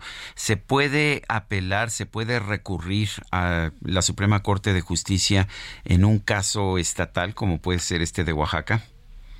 Sí, mira, yo, yo, yo tengo la impresión, Sergio, de que la, la primera todavía es una controversia eh, constitucional que podría presentar no el propio este eh, eh, tribunal no eh, aunque está desaparecido ya digamos por, por este decreto. Los antiguos magistrados no los magistrados destituidos podrían conformarse con una controversia constitucional.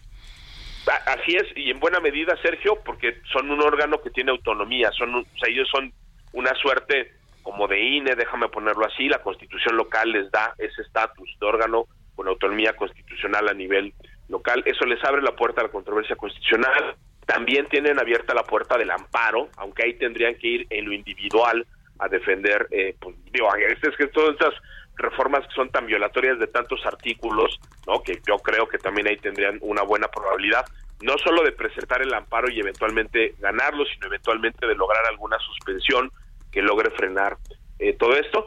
Y hay otras vías eh, que se ven políticamente más complejas. Eh, Sergio te diría, por ejemplo, las minorías parlamentarias en Oaxaca, o sea, si la oposición quisiera acudir no eh, a la Corte a presentar una acción de inconstitucionalidad, también lo podría hacer.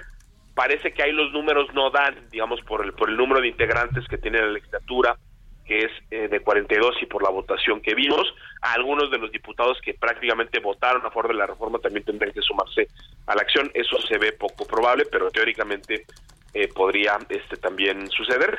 Por eso te digo, yo creo que la vía de la controversia constitucional y la del amparo son las dos vías que con mayor probabilidad se podrían activar y ojalá se activen, caray, porque si no dejar pasar una cosa como esta, porque sí sería muy problemático. Eh, parece que el ejemplo cunde, estamos viendo una situación similar en Aguascalientes, ahora con una gobernadora panista, Tere Jiménez, pues que, que está haciendo algo muy similar. ¿Cuáles son las similitudes y cuáles son las diferencias?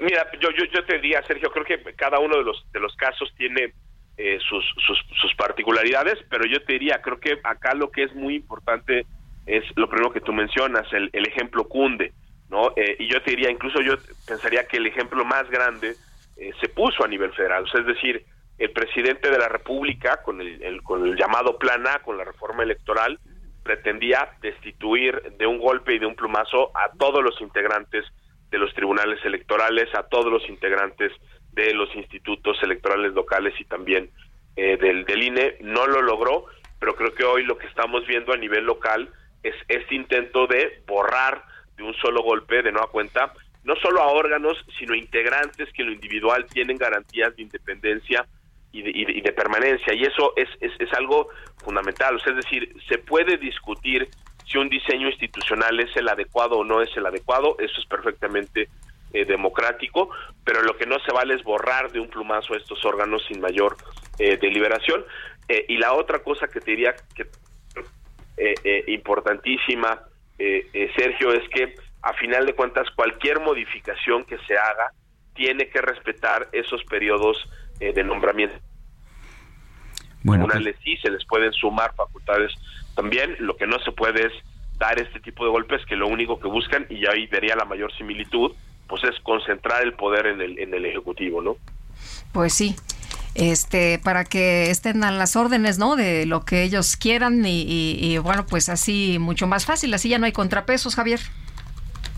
Sí a ver y, y, en, en, en, el caso de Oaxaca pues es el, el Tribunal de Justicia Administrativo, o sea, es decir, ahí siempre históricamente, Lupita, habíamos tenido o se ha tenido un problema, ¿no? En el sentido de que esos tribunales de justicia administrativa muchas veces no tienen la independencia suficiente respecto del Poder Ejecutivo para resolver los conflictos donde el Ejecutivo es parte, ¿no? Entonces ahí siempre ha habido una relación complicada entre esos tribunales eh, y el, el, propio Poder eh, Ejecutivo. Creo que en Oaxaca se optó por un diseño institucional que era virtuoso, que era sacar esos tribunales de la esfera del Poder Ejecutivo. ¿Para qué? Para que pudieran tenerle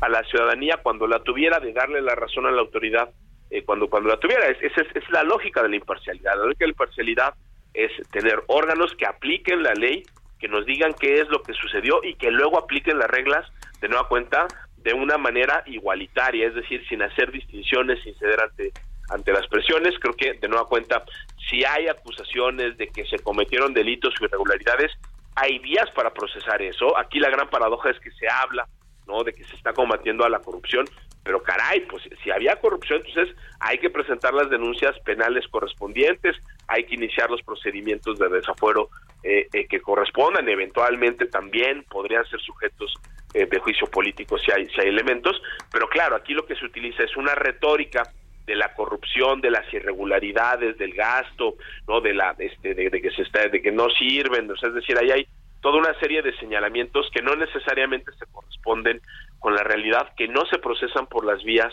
institucionales, pero que terminan sirviendo de pretexto para dar este tipo de, de, de golpes que de nueva cuenta, pues creo que son antidemocráticos y que muestran un talante autoritario de las autoridades que están aprobando este tipo de reformas así en fast track. Pues muy bien, Javier, muchas gracias, como siempre, muy buen día. No, hombre, para el contrario, Lupita, Sergio, un gusto como siempre. Gracias. Son las 8 de la mañana con 20 minutos. Vámonos con el Químico Guerra. El Químico Guerra. Con Sergio Sarmiento y Lupita Juárez. Químico Guerra, buenos días. ¿Qué nos tienes esta mañana? Adelante. Sergio Lupita, mientras estaba yo oyendo eh, la entrevista anterior con Javier, es eh, chistoso, ¿no? Como el ser humano se pelea por estas cosas de tener más poder y poder controlar todo, cuando están sucediendo otras cosas eh, mucho más importantes. Fíjense que investigadores de la Universidad de Copenhague eh, publican en la revista Nature, Antier, estuve revisando todo eh, el artículo, es verdaderamente impresionante, el día de ayer, que la AMOC, que es la corriente circular del Atlántico, es la eh, Atlantic Meridional Overturning Circulation, por eso se abrevia AMOC, eh, puede colapsarse con 95% de certeza. Ya se habían hecho eh, algunos modelos, se habían hecho algunas sugerencias, predicciones, pero ahora la Universidad de Copenhague dice que con 95% de certeza puede colapsar entre 2025, Sergio Lupita, y 2095. O sea, podría ser dentro de dos años. Muy probablemente sería dentro de 34 años en 2057. De todas maneras, es muy pronto porque los bebés que estén naciendo ahorita, el día de hoy, 27 de julio, mientras estamos hablando, tendrán 34 años cuando esto suceda, ¿no?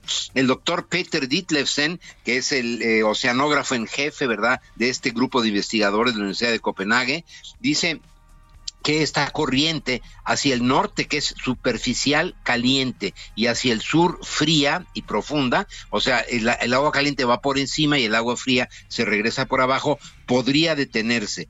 El cambio climático, eso ya lo sabemos desde hace tiempo, tiene el potencial de debilitar la AMOC, esta corriente, al incrementar el contenido de calor oceánico y un incremento en los flujos de agua dulce debido al derretimiento de las capas de hielo. Se hacen dos cosas al mismo tiempo. El agua caliente que de por sí se transporta hacia el norte por esta corriente desde hace muchos millones de años, eh, se va se va a hacer más caliente, por lo tanto va a tener menos densidad, por lo tanto va a flotar más, ¿no? Y eh, se le va a meter agua dulce que tiene también otra densidad menor. Por lo tanto, estos dos factores pueden debilitar mucho el, eh, esta corriente y eh, los modelos oceanográficos más actuales revelan que la AMOC, que ya es actualmente más débil de lo que era en la edad preindustrial, puede sufrir de pronto este colapso. ¿Qué, significa esto? El clima de Gran Bretaña, parte del clima de Escandinavia, que recibe esta corriente eh, caliente, bueno, pues eh, va a eh, provocar un descenso en las temperaturas promedio, pero también un descenso importante en las precipitaciones pluviales. ¿Qué significa esto? La producción agrícola de Europa podría verse fuertemente afectada. Bueno, son cosas que ya están pintadas en la pared, que nos están diciendo, mientras aquí nos peleamos por esas cosas que estaba yo oyendo, hay cosas que están sucediendo, Sergio Lupita. Perfecto. Rápidamente, químico, en menos de un minuto, Pamelú, una radioescucha, dice, me gustaría saber qué opina el químico Guerra de las declaraciones de vida extraterrestre que se han registrado en Estados Unidos. Yo no lo niego, eh, sabemos que hay vida en el universo, ¿verdad? Hay inclusive una teoría ya aceptada que se llama la pangermia, y pues eh, es una cuestión de verlo objetivamente y yo también creo de que hay mucha información que no está suficientemente bien analizada, Sergio. Químico Guerra, muchísimas gracias y un fuerte abrazo.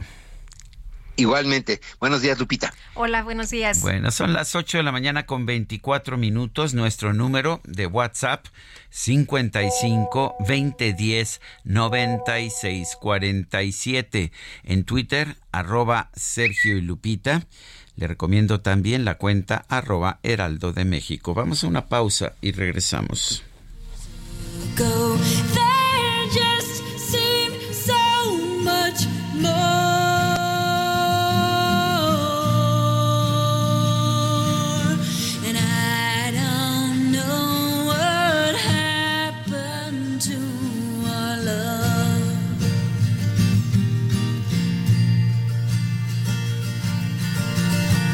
Days and day of friendship has been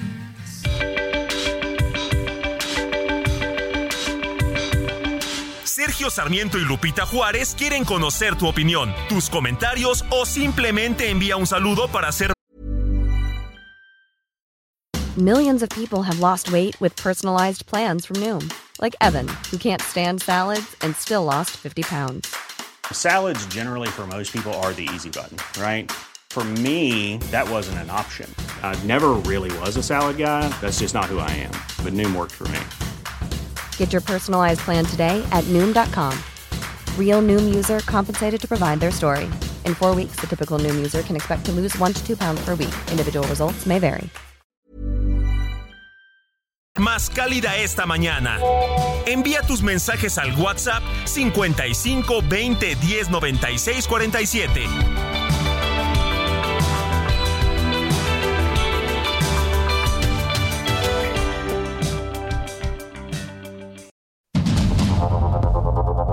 Continuamos con Sergio Sarmiento y Lupita Juárez por el Heraldo Radio.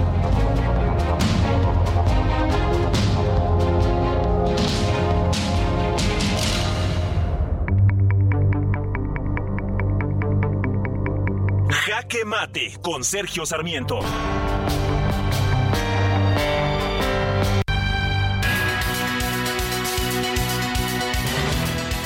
El propósito de una empresa es operar, hacerlo con eficiencia, derrotar la competencia y ganar dinero. Y por supuesto la sociedad se beneficia por los empleos que genera esta empresa, pero también por los impuestos que paga. Así, así funciona el libre mercado y funciona muy bien. En México, sin embargo, vemos las cosas desde otro punto de vista. Aquí tenemos a una empresa petrolera que es la única petrolera en todo el mundo que no gana dinero, sino que pierde. Es también la petrolera más endeudada del mundo, con una deuda total de 107 mil millones de dólares. Es también la única empresa petrolera del mundo que está legalmente quebrada o virtualmente quebrada. ¿Por qué? Porque tiene un patrimonio negativo de 1.8 billones de pesos. Sí, se trata de Pemex y nos presentan constantemente a esta empresa como el orgullo de nuestra nación. La verdad es que no tiene ningún sentido verla así. Tampoco tiene sentido que los contribuyentes, en lugar de recibir los, eh, pues los ingresos por impuestos que pueda pagar Pemex, estemos teniendo que utilizar los recursos que tenemos para financiar o refinanciar su deuda. Esto me parece absolutamente inaceptable. Lo mejor que podríamos hacer en este momento es abrir el mercado petrolero, permitir que todas las empresas del mundo, todas las empresas de, de cualquier país, pero que también empresas privadas mexicanas puedan participar en el negocio petrolero. Esto generará competencia, esto generará ingresos para todos y Pemex, que a mi juicio debería ser privatizada, pues podría convertirse también en una empresa rentable como lo son las petroleras en todos los lugares del mundo. Yo soy Sergio Sarmiento y lo invito a reflexionar.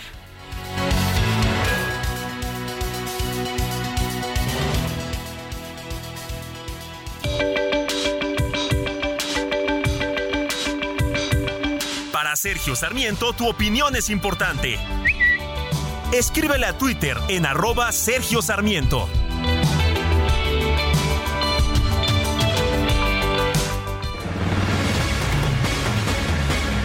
Bueno, como usted sabe, este martes el Grupo Interdisciplinario de Expertos Independientes GIEI Ayotzinapa dio a conocer su último informe sobre la desaparición forzada de 43 estudiantes de la normal rural de Ayotzinapa. Dicen que se van y vamos a platicar con Iñaki Blanco, exfiscal del estado de Guerrero. Iñaki, como siempre, gracias. Buenos días.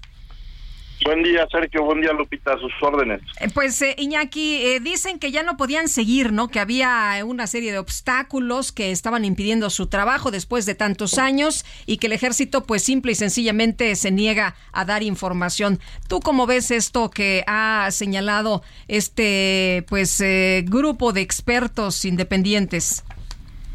Mira, a mí me parece que optaron por la salida fácil, alegando que no hay condiciones para continuar, cuando lo cierto es que el actual gobierno federal les brindó todo tipo de facilidades para llevar a cabo su trabajo.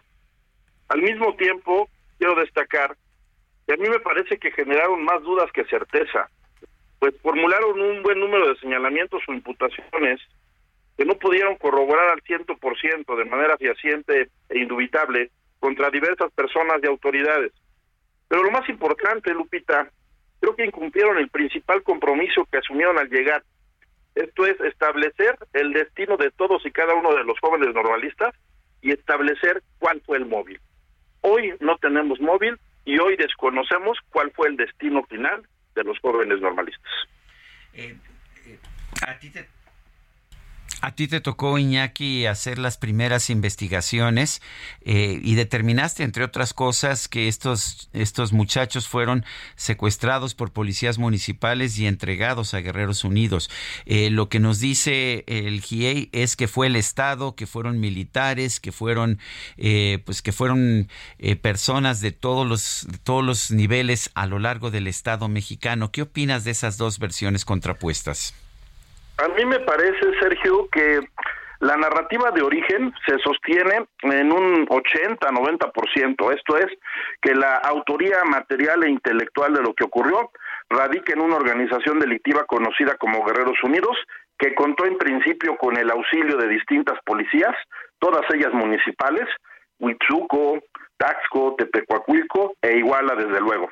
Pero eh, por lo que tú también refieres, algunas otras autoridades son aspectos que no están del todo corroborados y que hasta donde hoy sabemos, las más de las veces se trata de acciones de carácter omisivo.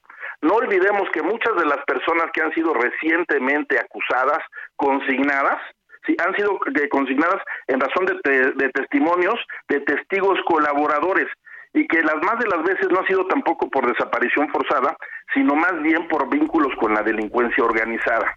Esto es bien, bien importante.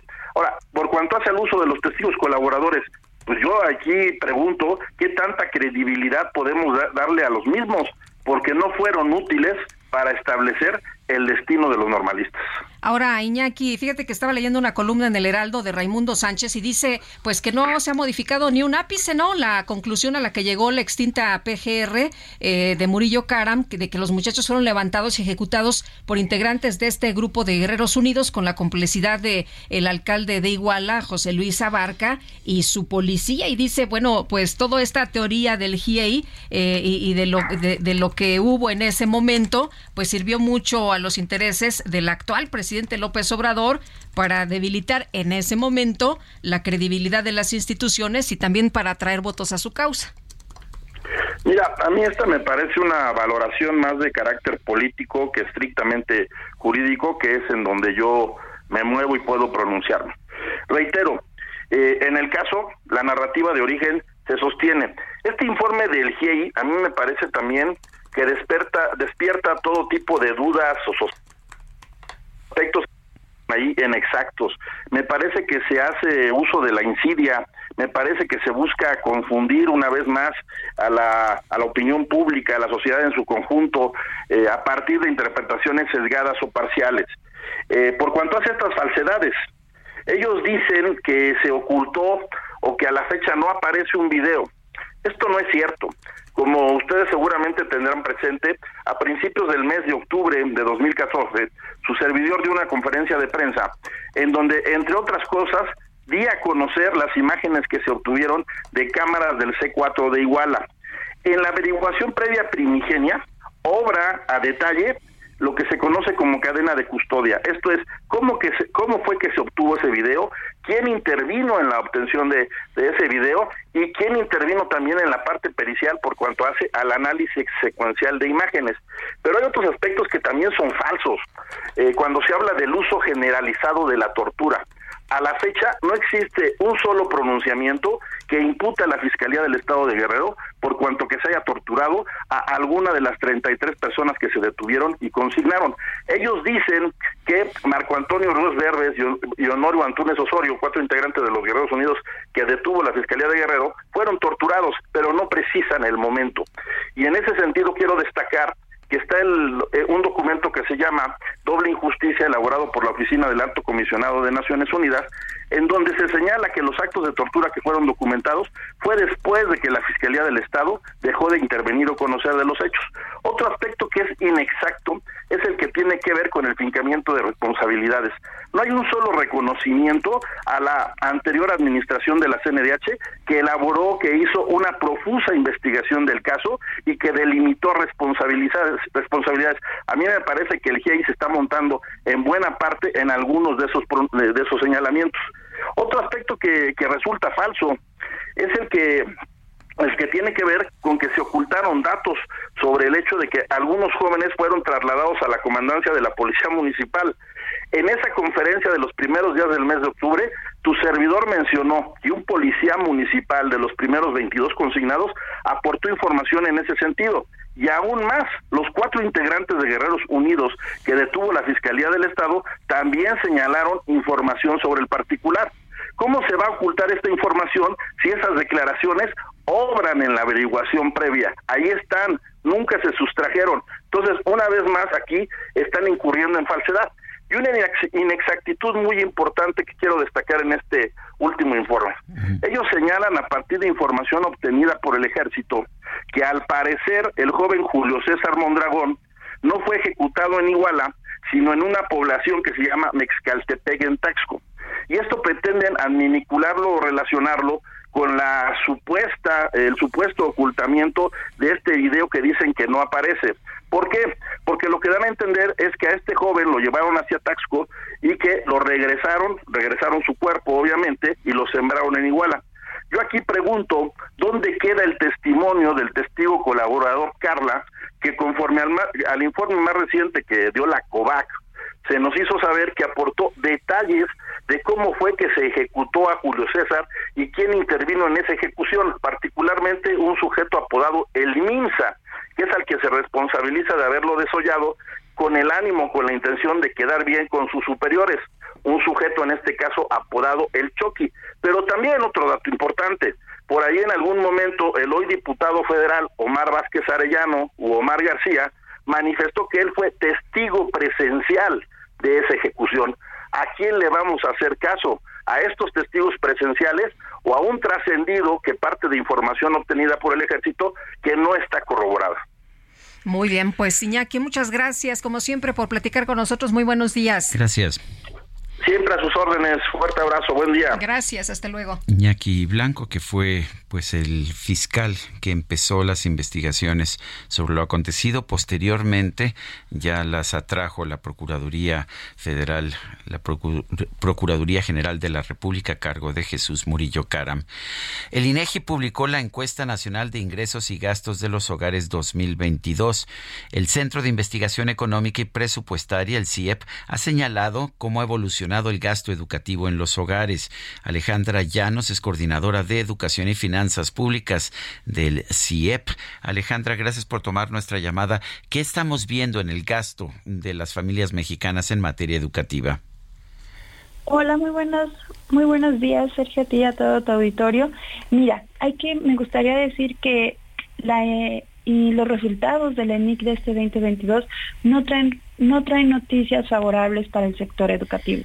Por un lado, tenemos una caída en la matrícula que no ha logrado recuperar sus niveles previos a prepandemia, esto es decir 2018, que también hay un ENIC con la cual podemos comparar estos datos. También encontramos que el número de estudiantes y las horas que dedican al estudio pues no se han recuperado. Hay más de 1.1 millones de estudiantes que no dedican ninguna hora a la semana a estudiar. Y otro de los datos más relevantes es que los estudiantes con becas del primer decil disminuyeron. Sí hay más becas, pero estas becas no se están concentrando en los primeros eh, des- en los primeros deciles de ingresos y como lo mencionaste, otro otro dato alarmante es que el gasto educativo privado de los hogares disminuyó 16.6%. Sin embargo, el decil, perdón, el decil 1 fue el único que presentó un aumento. Alejandra, no importa que haya beca, no se está estudiando. Bueno, al menos lo que reportan los estudiantes, y esta es una pregunta que solamente va para los estudiantes de 12 años y más, es que aún hay 1.1 millones de estudiantes que no reportan haber estudiado alguna hora en la semana, pero también se están, eh, el número de horas que se destinan los estudiantes es menor a 2018. Sí aumentó respecto a 2020, que recordemos que tenía una caída importante de 10 horas semanales. El, ah, aquí, aquí el tema es este que parece que, que no nos hemos recuperado de la pandemia. ¿Cómo nos comparamos con la situación antes de, de la pandemia, con 2016, por ejemplo, y cómo está la situación de 2020 a 2022?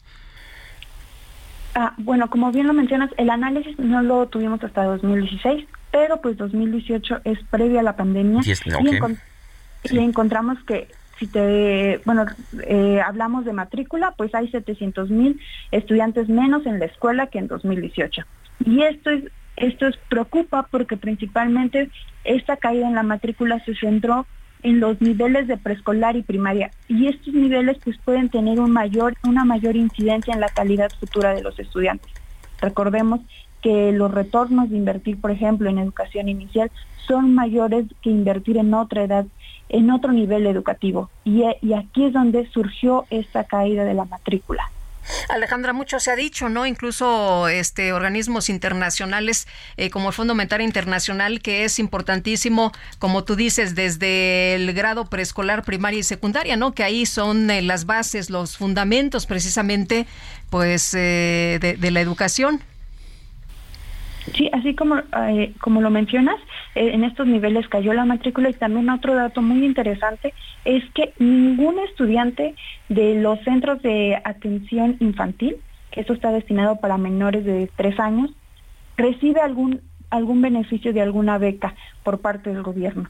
Cuando pues la una política educativa tendría que centrarse en educación a lo largo de toda la vida y garantizando en los primeros años de vida. Bueno, pues gracias por conversar con nosotros esta mañana. Muy buenos días. Muchísimas gracias por el espacio. Bueno, son las 8 con 46. El presidente de la República, Andrés Manuel López Obrador, se refirió a esta, encuesta del INEGI, la encuesta nacional de ingresos y gastos de los hogares que se dio a conocer hace algunos días.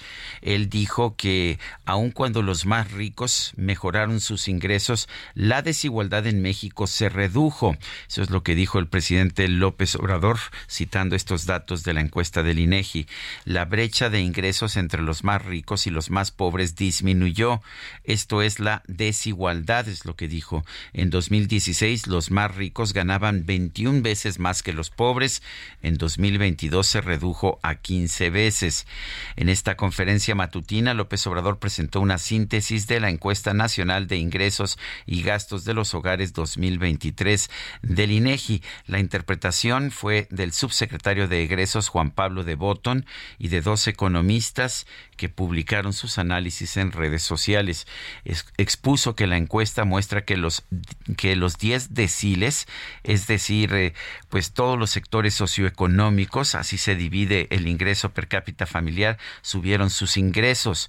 El decil 1 de los más pobres tuvo un incremento promedio de 18.3% en sus ingresos, mientras que el decil 10 eh, lo tuvo de 7.8%. Si se dan cuenta, dijo el presidente, si lo vemos, el promedio nacional de incremento es de 20, entre 20 y 22 es 11%, pero los más pobres son los que tienen más incremento y así lo que demuestra de que nuestra política atiende a todos, pero con preferencia a la gente más necesitada. Eso es un extraordinario dato, resaltó el tabasqueño.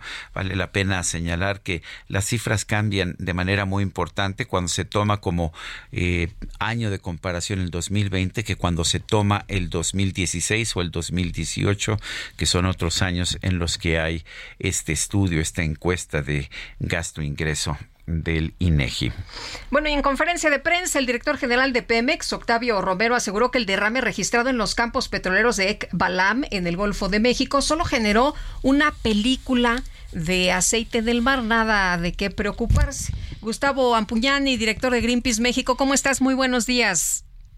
Hola, buenos días, Lupita. Buenos días, Sergio. Oye, pues eh, desde el primer momento que se conoció de este derrame, el eh, gobierno ha insistido en que esto, pues, se quiso exagerar, eh, que hubo, pues, agrupaciones como Greenpeace, ¿no? Que, que quisieron exagerar la, la, información y que esto no era correcto. Y ahora, ¿cómo escuchas lo que dice Octavio Romero? Se generó una película de aceite en el mar, nada de qué preocuparse. Sí, yo creo que esto que explicó él el día de ayer en conferencia de prensa eh, llega tarde, porque él dice que son emanaciones naturales, lo que se conoce como chapopoteras, que esto sucede constantemente en, en esta región petrolera del Golfo de México mexicano, la parte mexicana, pero esto fue dicho más de una semana después que las organizaciones dimos a conocer esta imagen aérea donde se veía una mancha de aceite de grandes extensiones. Entonces, eh, aquí lo que sucede es lo que nosotros venimos observando ya desde hace muchos años, ¿no? La práctica recurrente de Pemex y del gobierno mexicano, del partido que sea, en el sexenio, en los últimos tres, cuatro sexenios que Greenpeace viene trabajando en México, es la misma, es eh, no dar información o mantenerse callada cuando nos enteramos, es decir, ¿Sí? ven obligados a reconocer que algo sucedió, minimizan el hecho y tratan de desacreditar a las organizaciones que aportamos información. Lo que nosotros hicimos la semana pasada con otras organizaciones de la sociedad civil fue solamente dar, o sea, dar a conocer una imagen de la extensión de una mancha de aceite, que luego eso fue ratificado de alguna manera por investigadores del Instituto de Geografía de la Universidad Nacional Autónoma de México. El gobierno, en su oportunidad de dar eh, información sobre el hecho, lo único que dijo fue que las dimensiones eran mínimas, de poquito más de medio kilómetro cuadrado, cuando nosotros dimos a conocer una imagen de una extensión de 460 kilómetros cuadrados. Ya luego, eh, nosotros mismos dijimos que la eh, empresa paraestatal tenía que dar explicaciones de cuál era el origen de eso. Y en algún momento se dio a entender que era parte de una fuga que esa fuga estaba controlada y una semana y media después casi salen con esto de las chapopoteras. Entonces, esta explicación, desde mi punto de vista, llega tarde y aporta confusión, porque uno se pregunta, bueno, ¿por qué no lo dijeron antes si estaban tan seguros de que este era el origen de la mancha de aceite? Más allá de eso, porque sí he visto las imágenes también que difundió Pemex, donde se ve esta película, ¿no? Porque es lo que se conoce como iridiscencia, que uno de, digamos, al ver la, la foto aérea, uno ve un, un, cambio de tono en la superficie del agua que se atribuye a, eh, a, a, la, a la presencia de aceite derramado. Ahora, si eso fue origen de la fuga o estas chapopoteras, pues realmente uno, al menos yo no estoy tan convencido de la explicación este, que dio el director general. A partir de hoy, el día de hoy, nos vamos a reunir con las otras organizaciones para interpretar esto que se está diciendo eh, y poder aportar más información desde nuestro lado. Pero aquí hay este, otra otra limitante que nosotros tenemos y creo que también la tienen ustedes como medio de comunicación, que cuando esto ocurre, nosotros no podemos acceder a información de primera mano. Toda la información es aportada por Pemex y en este tipo de casos Pemex es juez y parte. Entonces, a veces lo único que nos resta es digamos, digamos, considerar esa información y tratar de buscar este, fuentes distintas para poder corroborar lo que nos están diciendo. Eh, Gustavo, ¿tiene sentido decir que fue un derrame de solo 635 barriles? Mira, yo no soy experto en imágenes satelitales, entonces yo no podría responderte, Sergio, de una manera contundente a eso. Nosotros dimos a conocer que la mancha de aceite era eh, bastante extensa y que necesitábamos una explicación. Esta explicación llega tarde. Nuestra hipótesis en su momento es que eran derrames de varios barriles de, de, petróleo, pero esto es lo que vamos a empezar a analizar a partir de hoy con estas organizaciones en función de esta información que ahora, este, bueno, que el día de ayer presentó Pemex. Lo que nosotros creemos, pero esto tenemos que analizarlo nuevamente un poco más, es que la, la cantidad de, de aceite derramado excede esa cantidad. O sea, no estamos diciendo que es un derrame de consideraciones de, de, del Exxon Valdez, por ejemplo, o sea, no estamos diciendo eso, pero consideramos que esa cantidad de barriles que ha dicho Petróleos Mexicanos es, es, es, es poca. Pero bueno, nuevamente, estamos a merced de lo que diga la, la, la empresa, porque nosotros no podemos acceder a información propia o independiente. Por eso un reclamo histórico de las organizaciones es que este tipo de empresas paraestatales tienen que tener auditorías independientes, porque la sociedad y los medios de comunicación solo tenemos que aceptar la información que claro. viene bueno. de esa fuente. Muy, Muy bien. bien, pues Gustavo, muchas gracias por conversar con nosotros. Muy buenos días. Buenos días a ustedes, gracias por el interés. Adiós. Hasta luego. Vamos a una pausa y regresamos.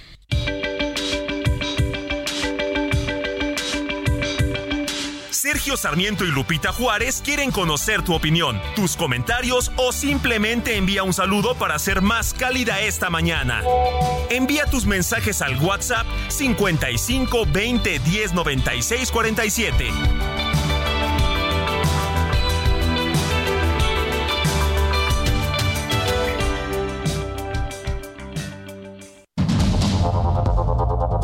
Continuamos con Sergio Sarmiento y Lupita Juárez por el Heraldo Radio.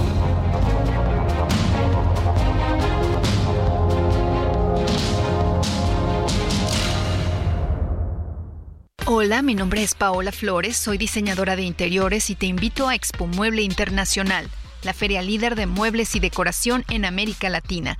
La cita es del 16 al 19 de agosto en Expo Guadalajara y con más de 400 expositores encontrarás la mejor calidad y diseño en todo tipo de mobiliario, mueble residencial, exteriores, infantil, de madera, tapizados, todo. El evento no tiene costo, regístrate en expomuebleinternacional.com.mx.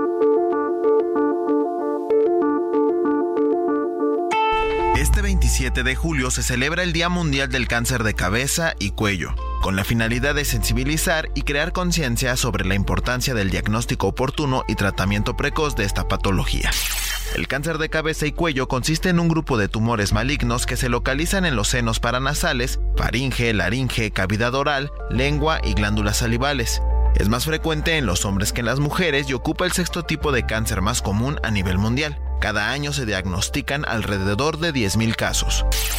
Esta patología se manifiesta mediante la aparición de nódulos que se forman en las superficies húmedas del cuerpo, como boca, garganta y nariz, dificultando el funcionamiento del organismo, además del habla, la deglución y la voz. Los principales factores de riesgo son el consumo de tabaco y alcohol, el déficit de vitaminas A y C e infecciones previas como el virus de papiloma humano.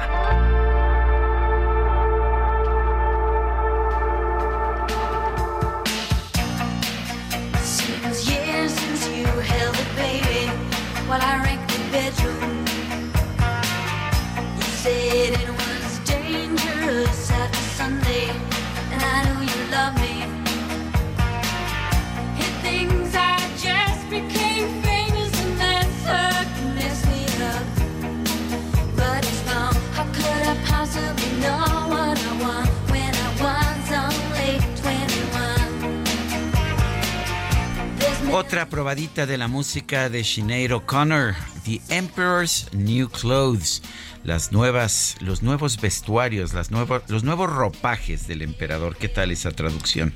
Estamos escu- escuchando a esta gran cantante irlandesa que murió el día de ayer en circunstancias que no han sido aclaradas todavía. Tenía 56 años. Sinead O'Connor.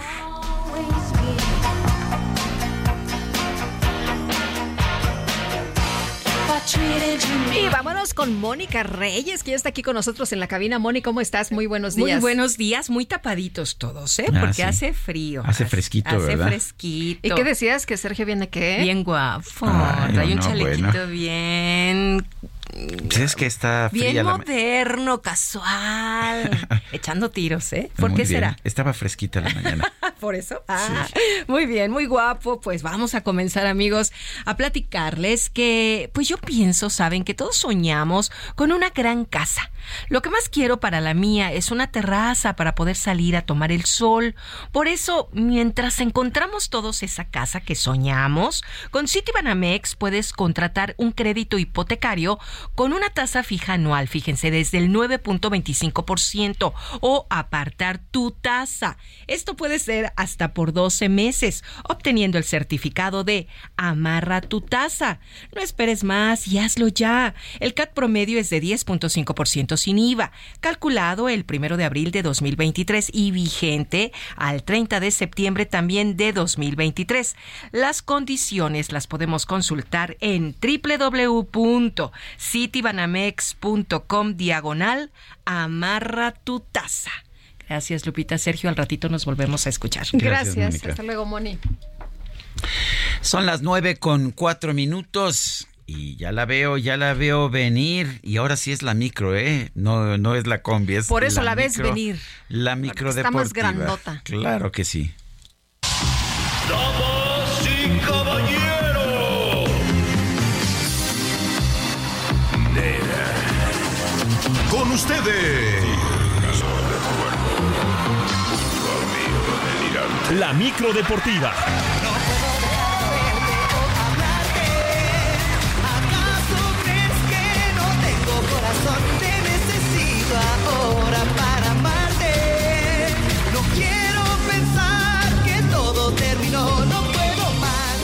Hombre, pues viene con Kalimba, ¿no? Que hubiera sido tocado el día de hoy de no ser por el fallecimiento de Sinead O'Connor. Julio Romero, ¿qué nos tienes en la micro deportiva? Pues primero déjame decirte que, que te extrañamos ayer. Ay, muchas gracias, mi querido Sergio Lupita, muy buenos días. Qué gusto saludarles. Pues eh, nos llevaron al torito, nos llevaron al torito, nos agarraron en la movida, pero aquí andamos, aquí andamos, aunque sea a la distancia, listísimos para esta micro deportiva, para echar la lámina, la lámina informativa. Y nos arrancamos con información de la League Cup, fecha 2, fecha 2 de este torneo que enfrenta a los equipos de la Liga MX contra los de la MLS y por lo pronto el día de ayer el Filadelfia goleó 5 por 1 a los Gallos Blancos del Querétaro. También el New England 5 por 1 sobre el San Luis, quienes dieron la cara por el torneo local, los Rayados del Monterrey 3 por 0 sobre el Salt Lake. El equipo de León consigue su clasificación a la siguiente ronda, venció 1 por 0 al Galaxy de Los Ángeles y los Tigres de la U de Nuevo León 2 por 1 sobre el Timbers anotaciones de André Pierre Guignac al 42 y de Jesús Angulo al 80. Para el día de hoy debutan dos de los equipos clásicos de nuestro fútbol. Las Chivas, las Chivas a las 6 de la tarde estarán enfrentando al conjunto del Cincinnati. A diferencia de varios, el técnico del conjunto de Chivas, Beljo Paunovic, aseguró que a él sí le gusta esta competencia por el reto que le significa a ambas ligas.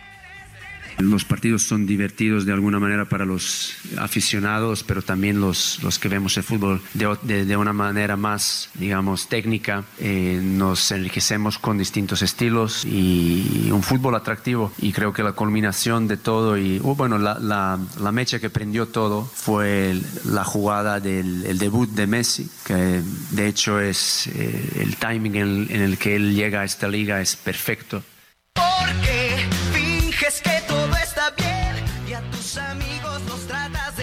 También el día de hoy, para las seis y media, el equipo de Nashville estará enfrentando a los Diablos Rojos del Toluca. El portero del conjunto de los Diablos, Thiago Volpi, es otro jugador que reconoció lo complicado que está resultando este torneo. Eh, sabemos que, que la MLS ha crecido mucho en los últimos años. Hoy ha traído jugadores de, de nivel internacional. Entonces yo creo que, que es importante, es importante hacer este tipo de competencias, nos ayuda muchísimo. El formato también, que es casi un formato de fase de eliminación desde, desde la primera fecha, ¿no? Porque al final si, si pierdes un partido eh, es muy complicado que asegures el boleto a la próxima ronda.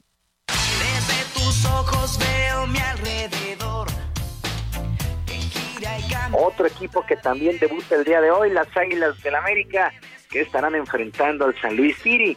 El mediocampista español de las Águilas, Álvaro Fidalgo, quiere tomar este torneo como una revancha luego de la eliminación que sufrieron en el torneo local ante las Chivas, un duelo donde salió expulsado, lo que le ha ocasionado desde entonces fuertes críticas de los aficionados del América. Escuchamos a Álvaro Fidalgo.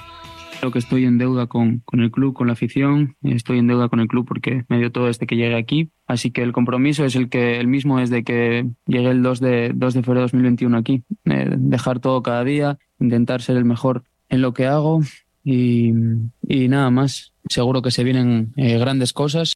Llegaste y me transformaste, me hechizaste. Y en este torneo, en esta League Cup, se han visto muy buenos goles, como el propio ah, que anotó Lionel Messi. Pero, ¿cuál es el mejor gol en la historia de los mundiales?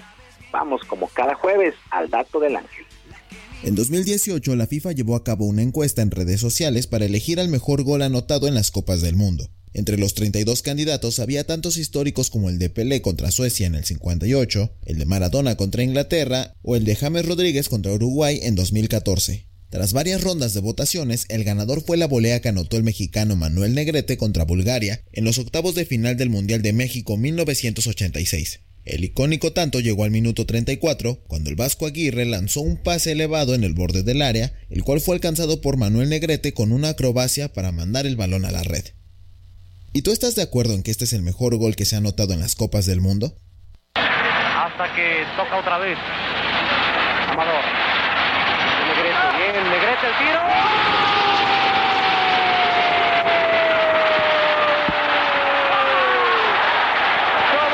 Gol de Manuel Negrete. En el centro del planeta. Pues así es, el gol de Manuel Negrete en el Mundial de México 86 el mejor en la historia de los mundiales. Este y muchos otros datos más hay que recordarlo, los encontramos en 11 metros MX en todas las redes sociales, 11 metros MX con letras. En otras cosas, el básquetbol de la NBA anunció el juego 32 en nuestro país. Será el próximo 9 de noviembre entre los halcones de Atlanta ante la magia de Orlando en la Arena Ciudad de México.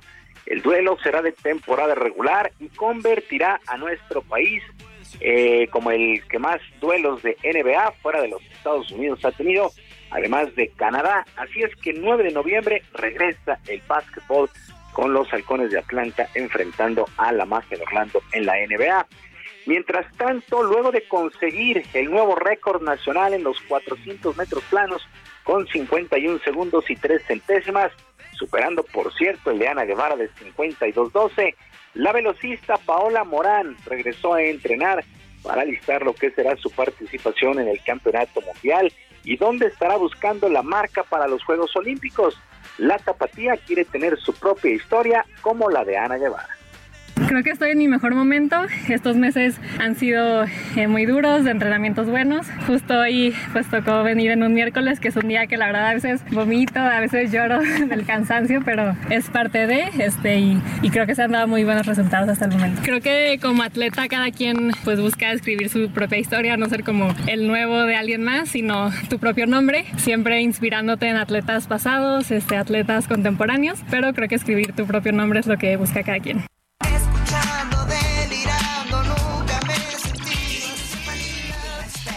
Felicidades, felicidades a Paola Morán, nuevo récord nacional en los 400 metros planos y ojalá esté en los Juegos Olímpicos. Y ya para finalizar, sin haber lanzado un solo pase, el veterano quarterback Aaron Rodgers llegó a un acuerdo para una extensión de contrato con los Jets de Nueva York para la temporada 2024 en el fútbol americano de la NFL. Este acuerdo es una estrategia de la oficina del equipo para no rebasar el tope salarial, ya que los Jets pagarán 75 millones de dólares garantizados, pero ahora por dos temporadas y con esto ajustar el contrato que tenía Aaron Rodgers desde el 2022 con los empacadores de Green Bay, que era de 150 millones en tres campañas y antes del cambio de equipo. Así es que Aaron Rodgers terminará su carrera con los Jets de Nueva York. Tiene 39 años de edad. Sergio Lupita, amigos del auditorio, la información deportiva este jueves. Que sea un extraordinario día para todos. Muchas gracias, Julio Romero. Un fuerte abrazo para ti. Abrazo de vuelta para todos. Buen día. Buenos días.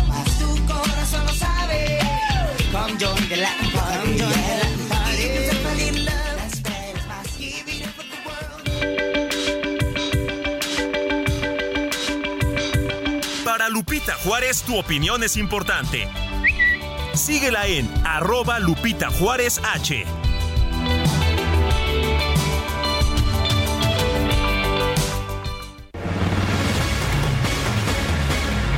Y está con nosotros Alberto García. Adelante, Alberto, ¿cómo te va? Hola Lupita, muy buenos días. Sergio, muy buenos días. Nos va muy bien porque venimos a hablarles de Broxel, que es la cuenta que lo tiene todo. Para empezar, genera 10% de rendimiento anual. Tu dinero siempre estará disponible y a la vista. Y también puedes tener una cuenta en pesos y una en dólares en la misma aplicación. Y por si fuera poco, también vas a tener una tarjeta en pesos y otra en dólares con aceptación mundial para comprar en línea y establecimientos. Por si fuera poco, vas a mandar y recibir dinero de cualquier banco directo a tu cuenta en tu celular. Regístrate ya en broxel.com porque con Broxel tú cuentas, tú mandas. Que tengan excelente día. Gracias, Alberto, igualmente. 9 con 15 minutos. Vamos ahora con Mónica Reyes. Adelante, Mónica. Hola, ¿qué tal? ¿Cómo están? Sergio Lupita, qué gusto saludarlos esta mañana y a ustedes amigos del Heraldo Radio, por supuesto que también. ¿Y qué creen? Yo les quiero platicar que de acuerdo a estudios científicos está comprobado que las enfermedades surgen por falta de nutrientes, también por la pérdida y oxidación de las células de nuestro cuerpo. Así es que las células dañadas solo pueden regenerarse, ¿saben con qué? Con células madre. Y hoy, claro, pues ya les traemos aquí un tratamiento que ha tenido resultados sorprendentes sorprendentes. Está con nosotros aquí conmigo Arisbet Chávez y nos va a platicar de esta buenísima noticia de las células madre. Aris, qué gusto saludarte esta mañana. Platícanos todo, por favor, todo. Qué gusto saludar a nuestros amigos del Heraldo, a Sergio y a Lupita. Fíjate que este tratamiento está elaborado a base de células madre. Fue investigado por el Instituto de Fisiología Celular y científicos del Instituto Politécnico Nacional. Las células madre ayudan a regenerar nuestros órganos de una manera natural y sobre todo muy eficaz. Este tratamiento también te ayuda a regenerar cartílago, tejido, hueso. La piel se regenera logrando una apariencia mucho más joven. Además, cicatriza y repara la piel de todo tu cuerpo. Las células madre actualmente tratan más de 80 enfermedades, entre ellas diabetes, lupus, tumores, Parkinson, artritis reumatoide, tiroides. Va a mejorar muchísimo tu sistema circulatorio. Esto evita enfermedades del corazón, Alzheimer, en donde tenemos excelentes resultados, y frena la propagación de células cancerígenas. Esto le da a los pacientes una mejor calidad de vida. Además, cuando tú tomas este tratamiento, mejoras tu función renal, depuras y regeneras el hígado. Además, mejora tu sistema nervioso central. Esto es importantísimo porque nos ayuda a tratar migraña, depresión, ansiedad y estrés. Ay, qué maravilla. Las células Sí. madre son una maravilla en este tipo de cuestiones y además son muy buenas para fortalecer nuestro sistema inmunológico. De esta manera evitamos todo tipo de enfermedades, incluyendo las respiratorias.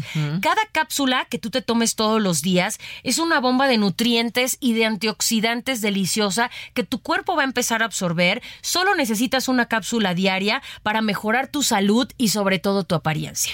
Yo ya tengo aquí mi lápiz, mi papel y quiero que nos des el número de teléfono donde nos tenemos que marcar en este momento, Aris. Tienen que marcar en este momento porque traigo una promoción espectacular para todo el auditorio. Llamen al 55 56 49 44 44. Repito, 55 56 49 44 44 porque hoy les voy a enviar hasta la puerta de su casa 12 meses de este tratamiento de células madre a un precio súper especial. El precio está sumamente económico por un año completo de este tratamiento y además si hacen su pedido ahorita yo les voy a regalar un smartwatch. Este reloj inteligente todo mundo lo quiere, es pantalla touch, lo enlazas con tu celular, puedes contestar mensajes, llamadas, redes sociales, te mide la presión arterial, el ritmo cardíaco. Sí, si claro. empiezas a hacer ejercicio, tiene planes de ejercicio.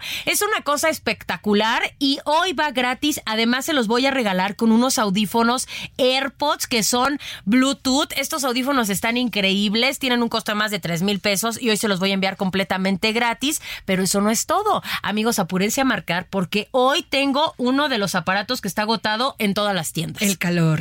Es el calor el que nos está molestando, así que hoy les voy a regalar un aire acondicionado. Este sistema de enfriamiento te ayuda a purificar y a enfriar el aire de una habitación en cuestión de minutos. Tiene tres velocidades. Si tú le agregas agua, se convierte en humidificador y te suelta una brisa deliciosa. Es portátil y lo mejor es que va gratis en tu paquete. Y eso no es todo, mi querida Moni, porque ¿Qué tengo muchas sorpresas. Si se comunican en este momento, porque estos paquetes sí son contados, Sí. les voy a enviar un paquete igual completamente gratis. Escucharon bien, un paquete gratis, otro año de células y doble de todos los regalos, pero tienen que apurarse a marcar. No, hombre, a ver.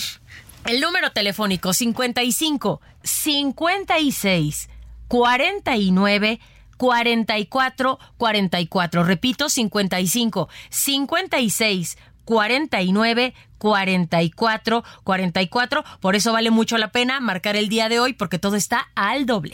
Pues yo lo repito, 55 56 49 44 44. Aris, muchísimas gracias por platicarnos de las células madre. Gracias, que tengan excelente día. Regresamos, Sergio Lupita. Permiso Cofepris 1733 0021 a 0853.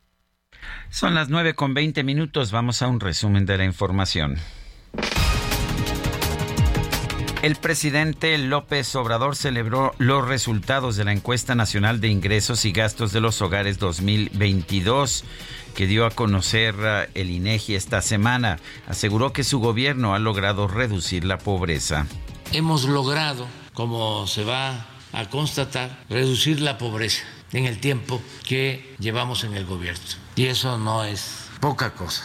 Me llena de orgullo y de satisfacción el poder decir eso, que los más pobres están recibiendo más, que estamos haciendo justicia, porque la justicia es darle más al que tiene menos. Bueno, por otro lado, el presidente López Obrador se comprometió a que el gobierno federal va a seguir trabajando para dar con la verdad en el caso Iguala y atender a las familias afectadas. Sí, va a haber una reunión más adelante cuando tengamos este eh, información. Estamos eh, trabajando en la búsqueda. Lo más importante ahora es la búsqueda, porque ya tenemos información, ya se rompió el llamado pacto de silencio. Bueno, pues es lo que dice el presidente de la República esta mañana. En este espacio, el analista político Ernesto Guerra advirtió que los lineamientos aprobados por el INE para regular los procesos internos del Frente Amplio por México y la coalición Juntos Hacemos Historia son un mal precedente para la vida democrática del país. Parece un mal precedente jurídico, lamentable para la vida democrática de nuestro país, porque de facto han regularizado ya pues este procedimiento o esto que llamaron eh, procesos políticos de algo que verdaderamente no tiene cabida ni en la Constitución ni tampoco en la Ley General de Instituciones y Procedimientos Electorales, que es una de las que rige la vida electoral de nuestro país. El gobierno de los Estados Unidos donó al Instituto Nacional de Migración 10 vehículos tipo Racer, los cuales serán destinados a tareas de rescate de migrantes en zonas desérticas de Baja California, Sonora, Chihuahua, Coahuila y Tamaulipas. El Congreso de El Salvador aprobó diversas disposiciones transitorias especiales para que los detenidos durante el estado de emergencia declarado para combatir a las pandillas sean procesados en grupo y no como individuos. El líder norcoreano Kim Jong-un se reunió con el ministro de Defensa de Rusia, Sergei Shoigu, en el marco de la conmemoración del aniversario número 70 del armisticio de la Guerra de Corea. El platillo volador, matando los extraterrestres. Con un antena en la frente y cuatro dedos en la nariz. Con alas en las espaldas y con los pies de codorniz. Luego de que el exoficial de la Fuerza Aérea de los Estados Unidos, David Grush, aseguró que aseguró en el Capitolio que el Pentágono tiene un programa de ingeniería inversa y recuperación de ovnis, en redes sociales se hizo tendencia el nombre del periodista mexicano Jaime Maussan, junto con un video grabado en la década de 1990 en el que afirma que el gobierno de la Unión Americana había logrado recuperar varias naves extraterrestres. Entonces no había necesidad de dar a conocer esto, lo mantuvieron como un secreto muy propio para a través de los años tratarlo de desarrollar. Aún lo están tratando de desarrollar, ahora es en este lugar que se llama Área 51, sitio 4. Ahí algunos científicos que han decidido salir a la luz han revelado eh, el número de naves que se encuentran ahí, 16 al menos. Son las 9 con 24 minutos. Nuestro número de WhatsApp 55 2010 96 47. Regresamos.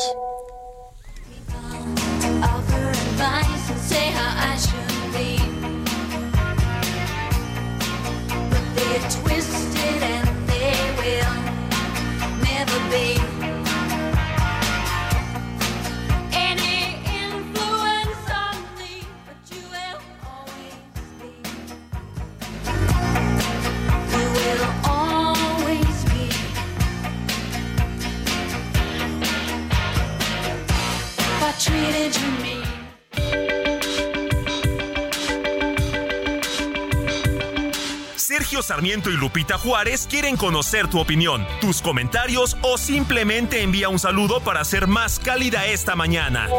Envía tus mensajes al WhatsApp 55 20 10 96 47.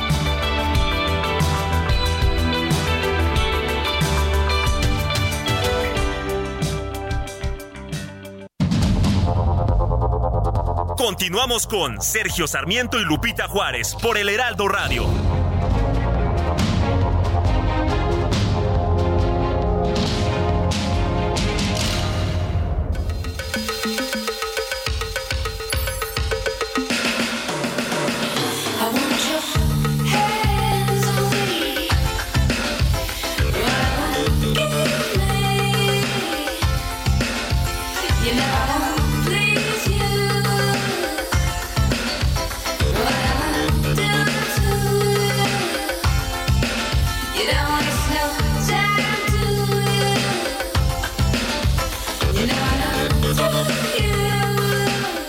Otra probadita de la música de Sinead O'Connor, esta cantante irlandesa que falleció el día de ayer. Esta canción se llama I Want Your Hands on Me.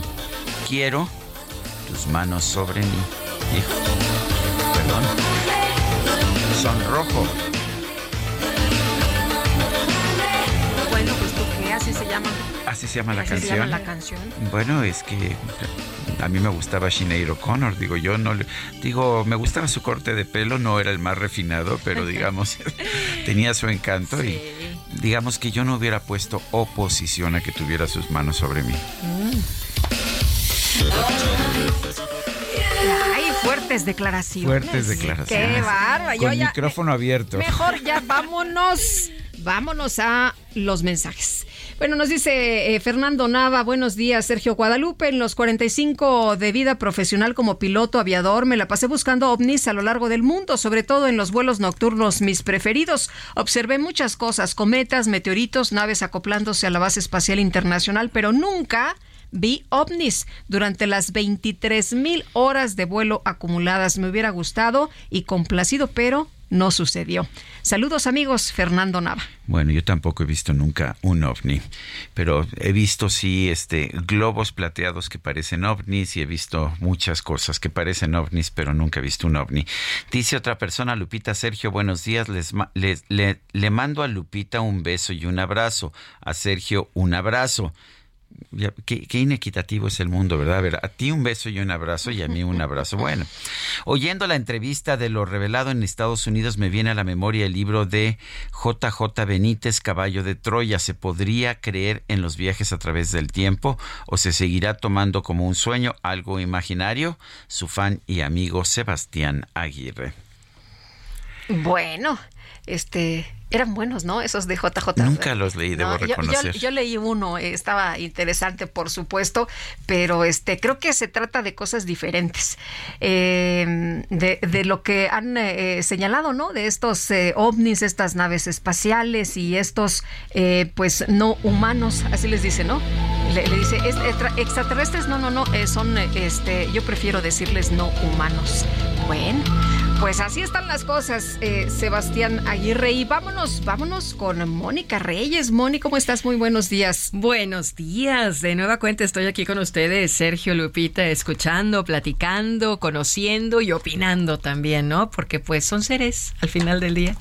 Es lo que dicen los que lo han visto. Que no estamos solos, ¿no? En el universo, Eso, sí. no estamos solos, es Eh, definitivo. O sea que es mucho universo para que estemos nada más nosotros. Eso decía Carl Sagan, decía que que hay muy, eh, que el universo es demasiado grande y que si no hay seres en otros planetas sería una- un gran desperdicio de espacio. También decía, sin embargo, que es tan grande el universo que la posibilidad de que esos seres que indudablemente existen por ahí tengan contacto con nosotros es infinitis, infini- infinitesimal. Qué Así es. barbaridad. Bueno. Bueno. Pues aquí estamos, amigos del Heraldo Radio, para darles a conocer el 1, 2, 3 del fraude en banca electrónica. En Citibanamex te ayudamos a no ser víctima precisamente de un fraude. Recuerda, nosotros nunca te vamos a pedir que, uno, desde alta cuentas para realizar transferencias para blindar o proteger tu dinero. 2. Compartir claves de tu NetKey, códigos que recibas en tu celular o escanear códigos QR. 3 claves o contraseñas para actualizaciones de software ni sincronizar dispositivos. Así es que mucho ojo, ¿eh? Si te piden información confidencial es fraude. Repórtalo inmediatamente a Citibanamex Resuelve o a City Service, amigos. Uno, dos, tres, estamos juntos contra el fraude. Pues muchas gracias. Esto sí es real. Ah. Muy bien, sí muchas gracias. Gracias. Gracias, Moni. Mónica. Juana Barraza Samperio, la Mata Viejitas, fue trasladada del Centro Femenil de Reinserción Social de Santa Marta, Catitla, al Hospital General de, de Joco para, revisi- para revisión tras una fractura de fémur. Eh, vamos a recordar un poco quién fue, quién es esta Mata Viejitas eh, y vamos a platicar con la doctora Feggy Ostrowski, directora del Laboratorio de Neuropsicología y Psicofisiología de la Facultad de Psicología de la UNAM. A hoy se estrena el documental La Dama del Silencio en la plataforma Netflix. Doctora Feggy Ostrowski, Feggy, gracias por tomar nuestra llamada. Cuéntanos eh, cuáles son las lecciones, cuál es, eh, cuál es la personalidad o cuál fue la personalidad de esta mata viejitas, qué, qué, cuáles eran los impulsos que la hacían actuar como lo hizo. Mira, hola Sergio, muy buenos días.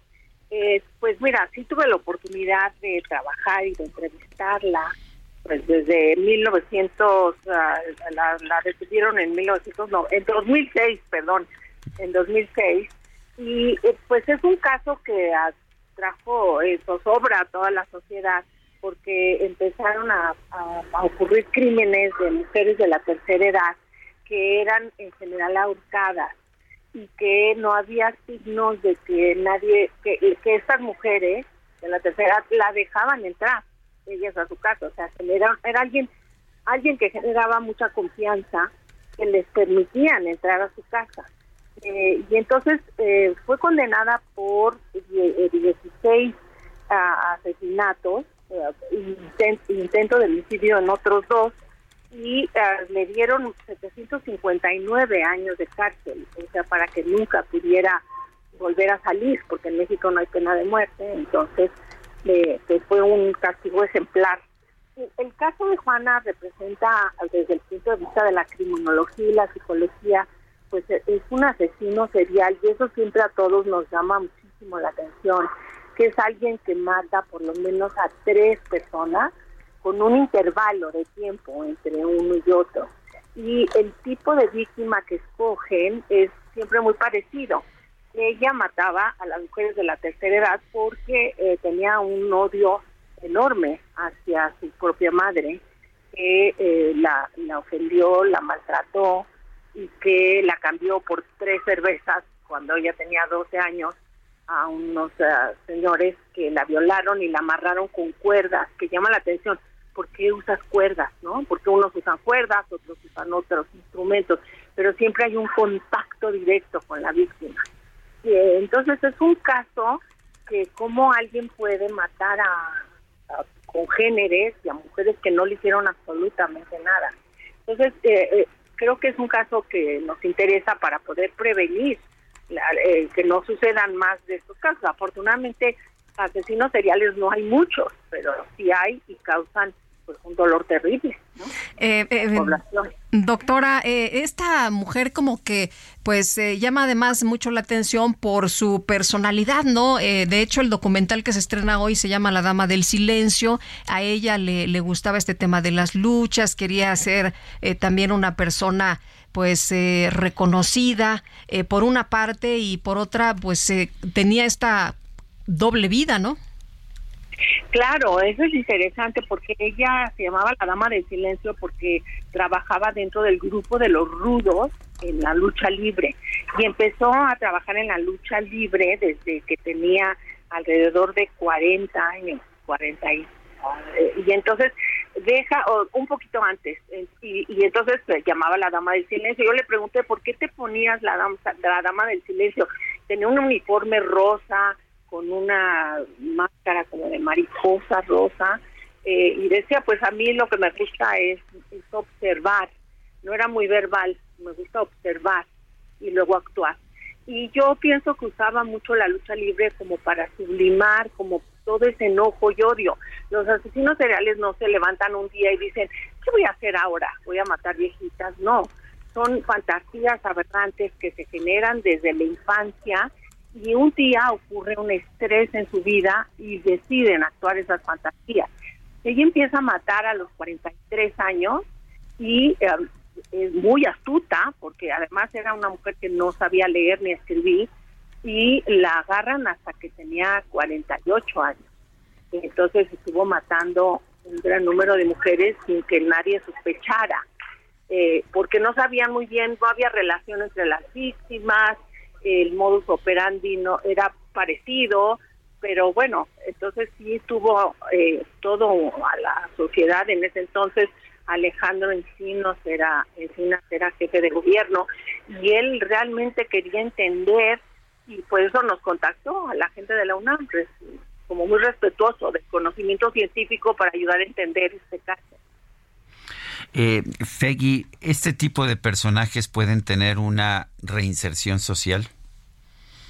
Mira, yo creo que eh, actualmente sabemos que eh, su mente, su cerebro, procesa emociones de manera eh, no automática. Tú, por ejemplo, el ser humano nace con un sistema de empatía, en donde si ves el dolor de los demás, inmediatamente activas ciertas áreas del cerebro que, que es instantáneo. No a todos les funciona, pero digamos, instantáneo. En las psicópatas, que ya tienen rasgos de psicopatía, no se activa instantáneamente y se activa a través de una ruta muy lenta. Entonces, no hay, es complicado tener esa inserción social, aunque ahorita las investigaciones están tratando de entender qué sucede en la mente, en las emociones, y si tú atiendes estos casos desde muy temprana edad, porque en muchos casos hay historias de abuso físico y psicológico en la infancia, eh, y el cerebro se va reorganizando, pero si lo logramos atender desde chiquitos, sí se logran reincorporar. Otro caso que acabo de ver es, por ejemplo, el caníbal de Atizapán. Y este caso es muy interesante porque en ese caso no hay historias de abuso en la infancia. Entonces, una psicopatía primaria. Entonces, tenemos que estudiar quién es primario y quién es secundario y entonces poder ofrecer eh, opciones para la- los internos.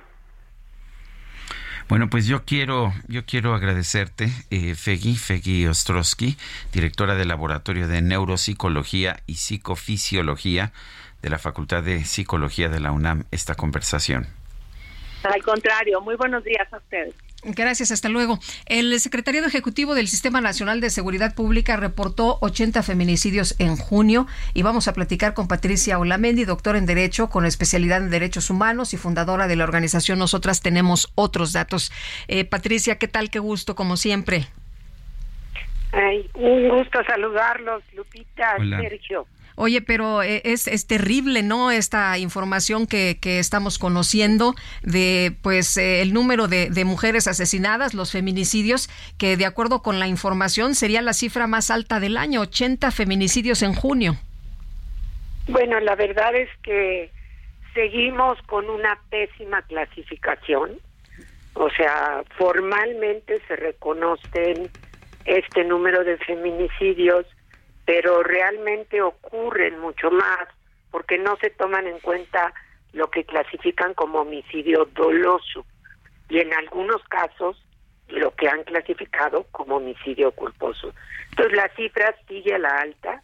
Hay estados eh, con una incidencia impresionante que está clasificado estos asesinatos de mujeres como homicidio doloso.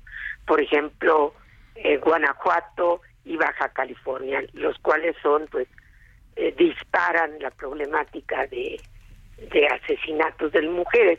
Y por otro lado, pues así como crece las muertes de mujeres, crece la impunidad. Es decir, no tenemos eh, resultado de investigaciones serias. Eh, el, ¿Hay alguna idea de cuánto podría ser el número real? ¿Cuántos de estos Mira- homicidios dolosos y culposos serían realmente feminicidios? Mira, todos los dolosos eh, se, puede- se pueden clasificar como muerte violenta de mujeres, el solo hecho de ser mujer ya tendría que clasificarse como feminicidio. Y aparte las causales que señala la ley. Y muchos de estos homicidios eh, dolosos, incluso culposos, pero los dolosos es muy claro, son sobre todo eh, hechos ocurridos eh, por el crimen organizado en su mayoría. Entonces, las cifras eh, se disparan cuando ves este tipo de, muerte violenta. Y culposos, pues el problema es esta clasificación. El negocio de las fiscalías y de los tribunales está en la clasificación. Y el problema que tenemos es, voy a poner un ejemplo que estamos viendo todos y todas, el caso de Mariana Lima y el recorrido que su madre está haciendo en el país, Irinea. Mariana Lima, cuando fue encontrada eh, muerta, primero hubo la clasificación de que fue suicidio. Después de las investigaciones y del trabajo de la familia y sobre todo de su madre, se tuvo que reclasificar a un feminicidio. Y eso es lo que nos pasa en el país. Lamentablemente, si ves las cifras del año pasado, de 2022, en realidad ocurrieron 3.891 muertes de mujeres. Y ya para el 2023, en estos seis meses, llevamos casi 2.000 asesinatos de mujeres. Es decir, las cifras siguen creciendo al igual que las lesiones graves. ¿Por qué hago este énfasis?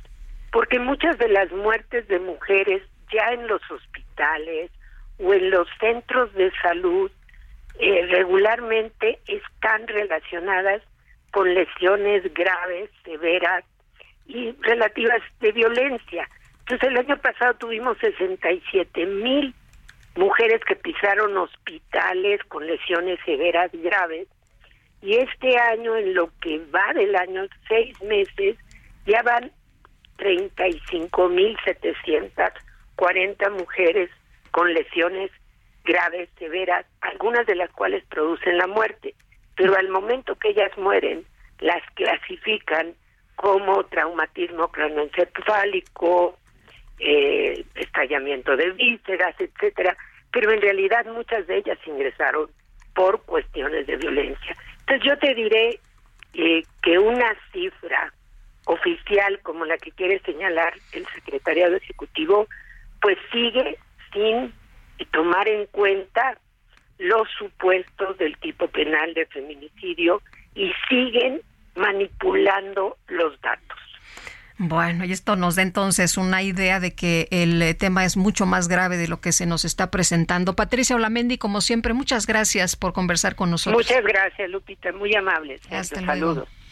Son las 9 de la mañana con 48 minutos, 9 con 48. Alberto García nos tiene información en estos momentos. Adelante, Alberto. Así es, Sergio, muchas gracias para recordarle a nuestros amigos que Broxel es la cuenta que lo tiene todo. Genera 10% de rendimiento anual, el dinero siempre estará disponible y a la vista y también pueden contar con una cuenta en pesos y otra en dólares en la misma aplicación, además de una tarjeta en pesos y otra en dólares con aceptación mundial para comprar en línea y establecimientos. Por si fuera poco, van a mandar y recibir dinero desde cualquier banco directo a su cuenta en su celular. Regístrate ya en broxel.com porque con Broxel tú cuentas, tú mandas. Muy buen día. Gracias, Alberto. Bueno, y tenemos en la línea telefónica a Gabriela Núñez, que nos invita al teatro. Gabriela, ¿cómo te va? Qué gusto saludarte. Muy buenos días. Muy buenos días, muchas gracias por, por abrirnos este espacio en su Oye, medio. Cuéntanos de la puesta en escena. Pues es una apuesta que apuesta, en verdad, sobre un tema que nos es importante hablar, reflexionar y tomar acción activa. Eh, esta es una obra, vari- Variaciones Schrödinger, eh, escrita y dirigida por César Chagoya, un joven que ha sido finalista en el Premio Nacional de Dramaturgia, Gerardo Mancebo del Castillo, y que ahora eh, pues dirige esta esta obra que escribió sobre un caso inspirado en un caso real pero evidentemente ficcionada a la hora de ponerlo en escena con mucho respeto sobre una desaparición forzada una de las eh, ciento más de 110 mil historias que hay en este país. Y pues nos es importante hablar del tema y pues volverlo una un hábito no que, que, que reflexionemos que, que dejemos de pensar en, en, en esos casos como cifras y pensemos en personas en familias que padecen esta situación que pues lamentablemente se repite día a día a día Es, es suena como una obra muy dura, muy densa, ¿así es? ¿O, es, o, o cómo, cómo describirías esta obra? Sí, eh, no, no podemos hablar superficialmente de esto. Eh, la verdad es que ha hecho una, una, una, una poética de esto, eh, César, y bueno, no es un montaje realista, sin embargo, eh, la historia lo es.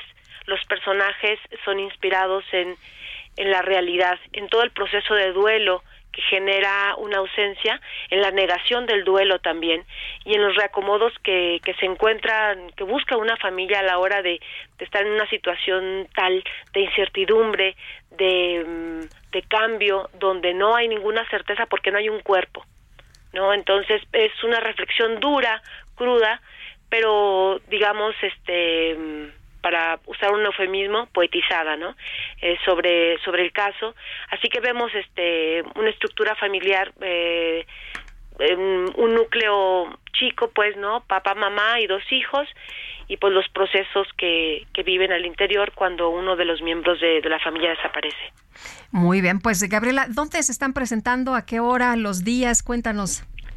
Mira, la, temporada es muy breve, ha sido, se nos ha ido como el agua, la verdad. Es muchísimo trabajo de teatro el que hacemos para poder dar eh, una temporada y esta temporada ha sido solamente de ocho funciones. Nos queda este fin de semana solamente. Eh, son cuatro funciones, jueves y viernes a las ocho de la noche, sábado a las siete y domingo a las seis. Esto es en el Teatro Benito Juárez, que está ahí en Villalongín, muy cerquita, de, casi frente al Monumento a la Madre.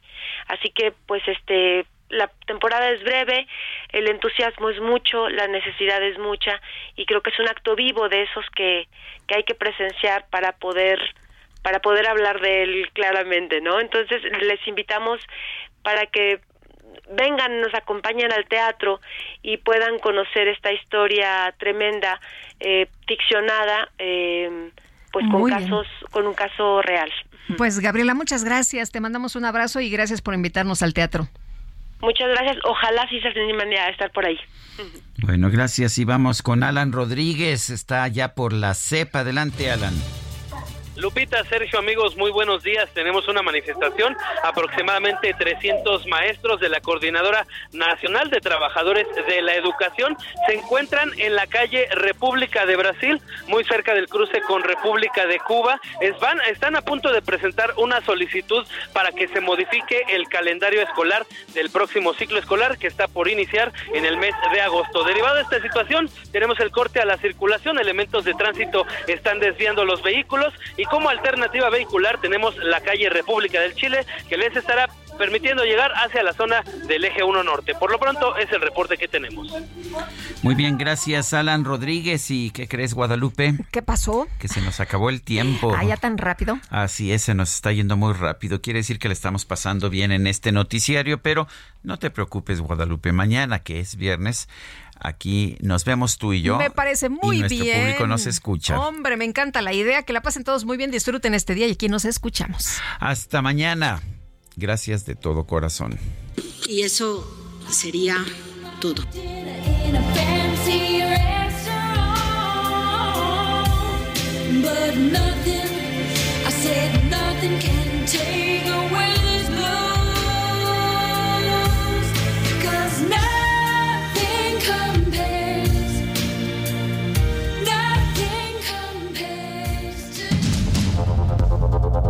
Heraldo Media Group presentó Sergio Sarmiento y Lupita Juárez.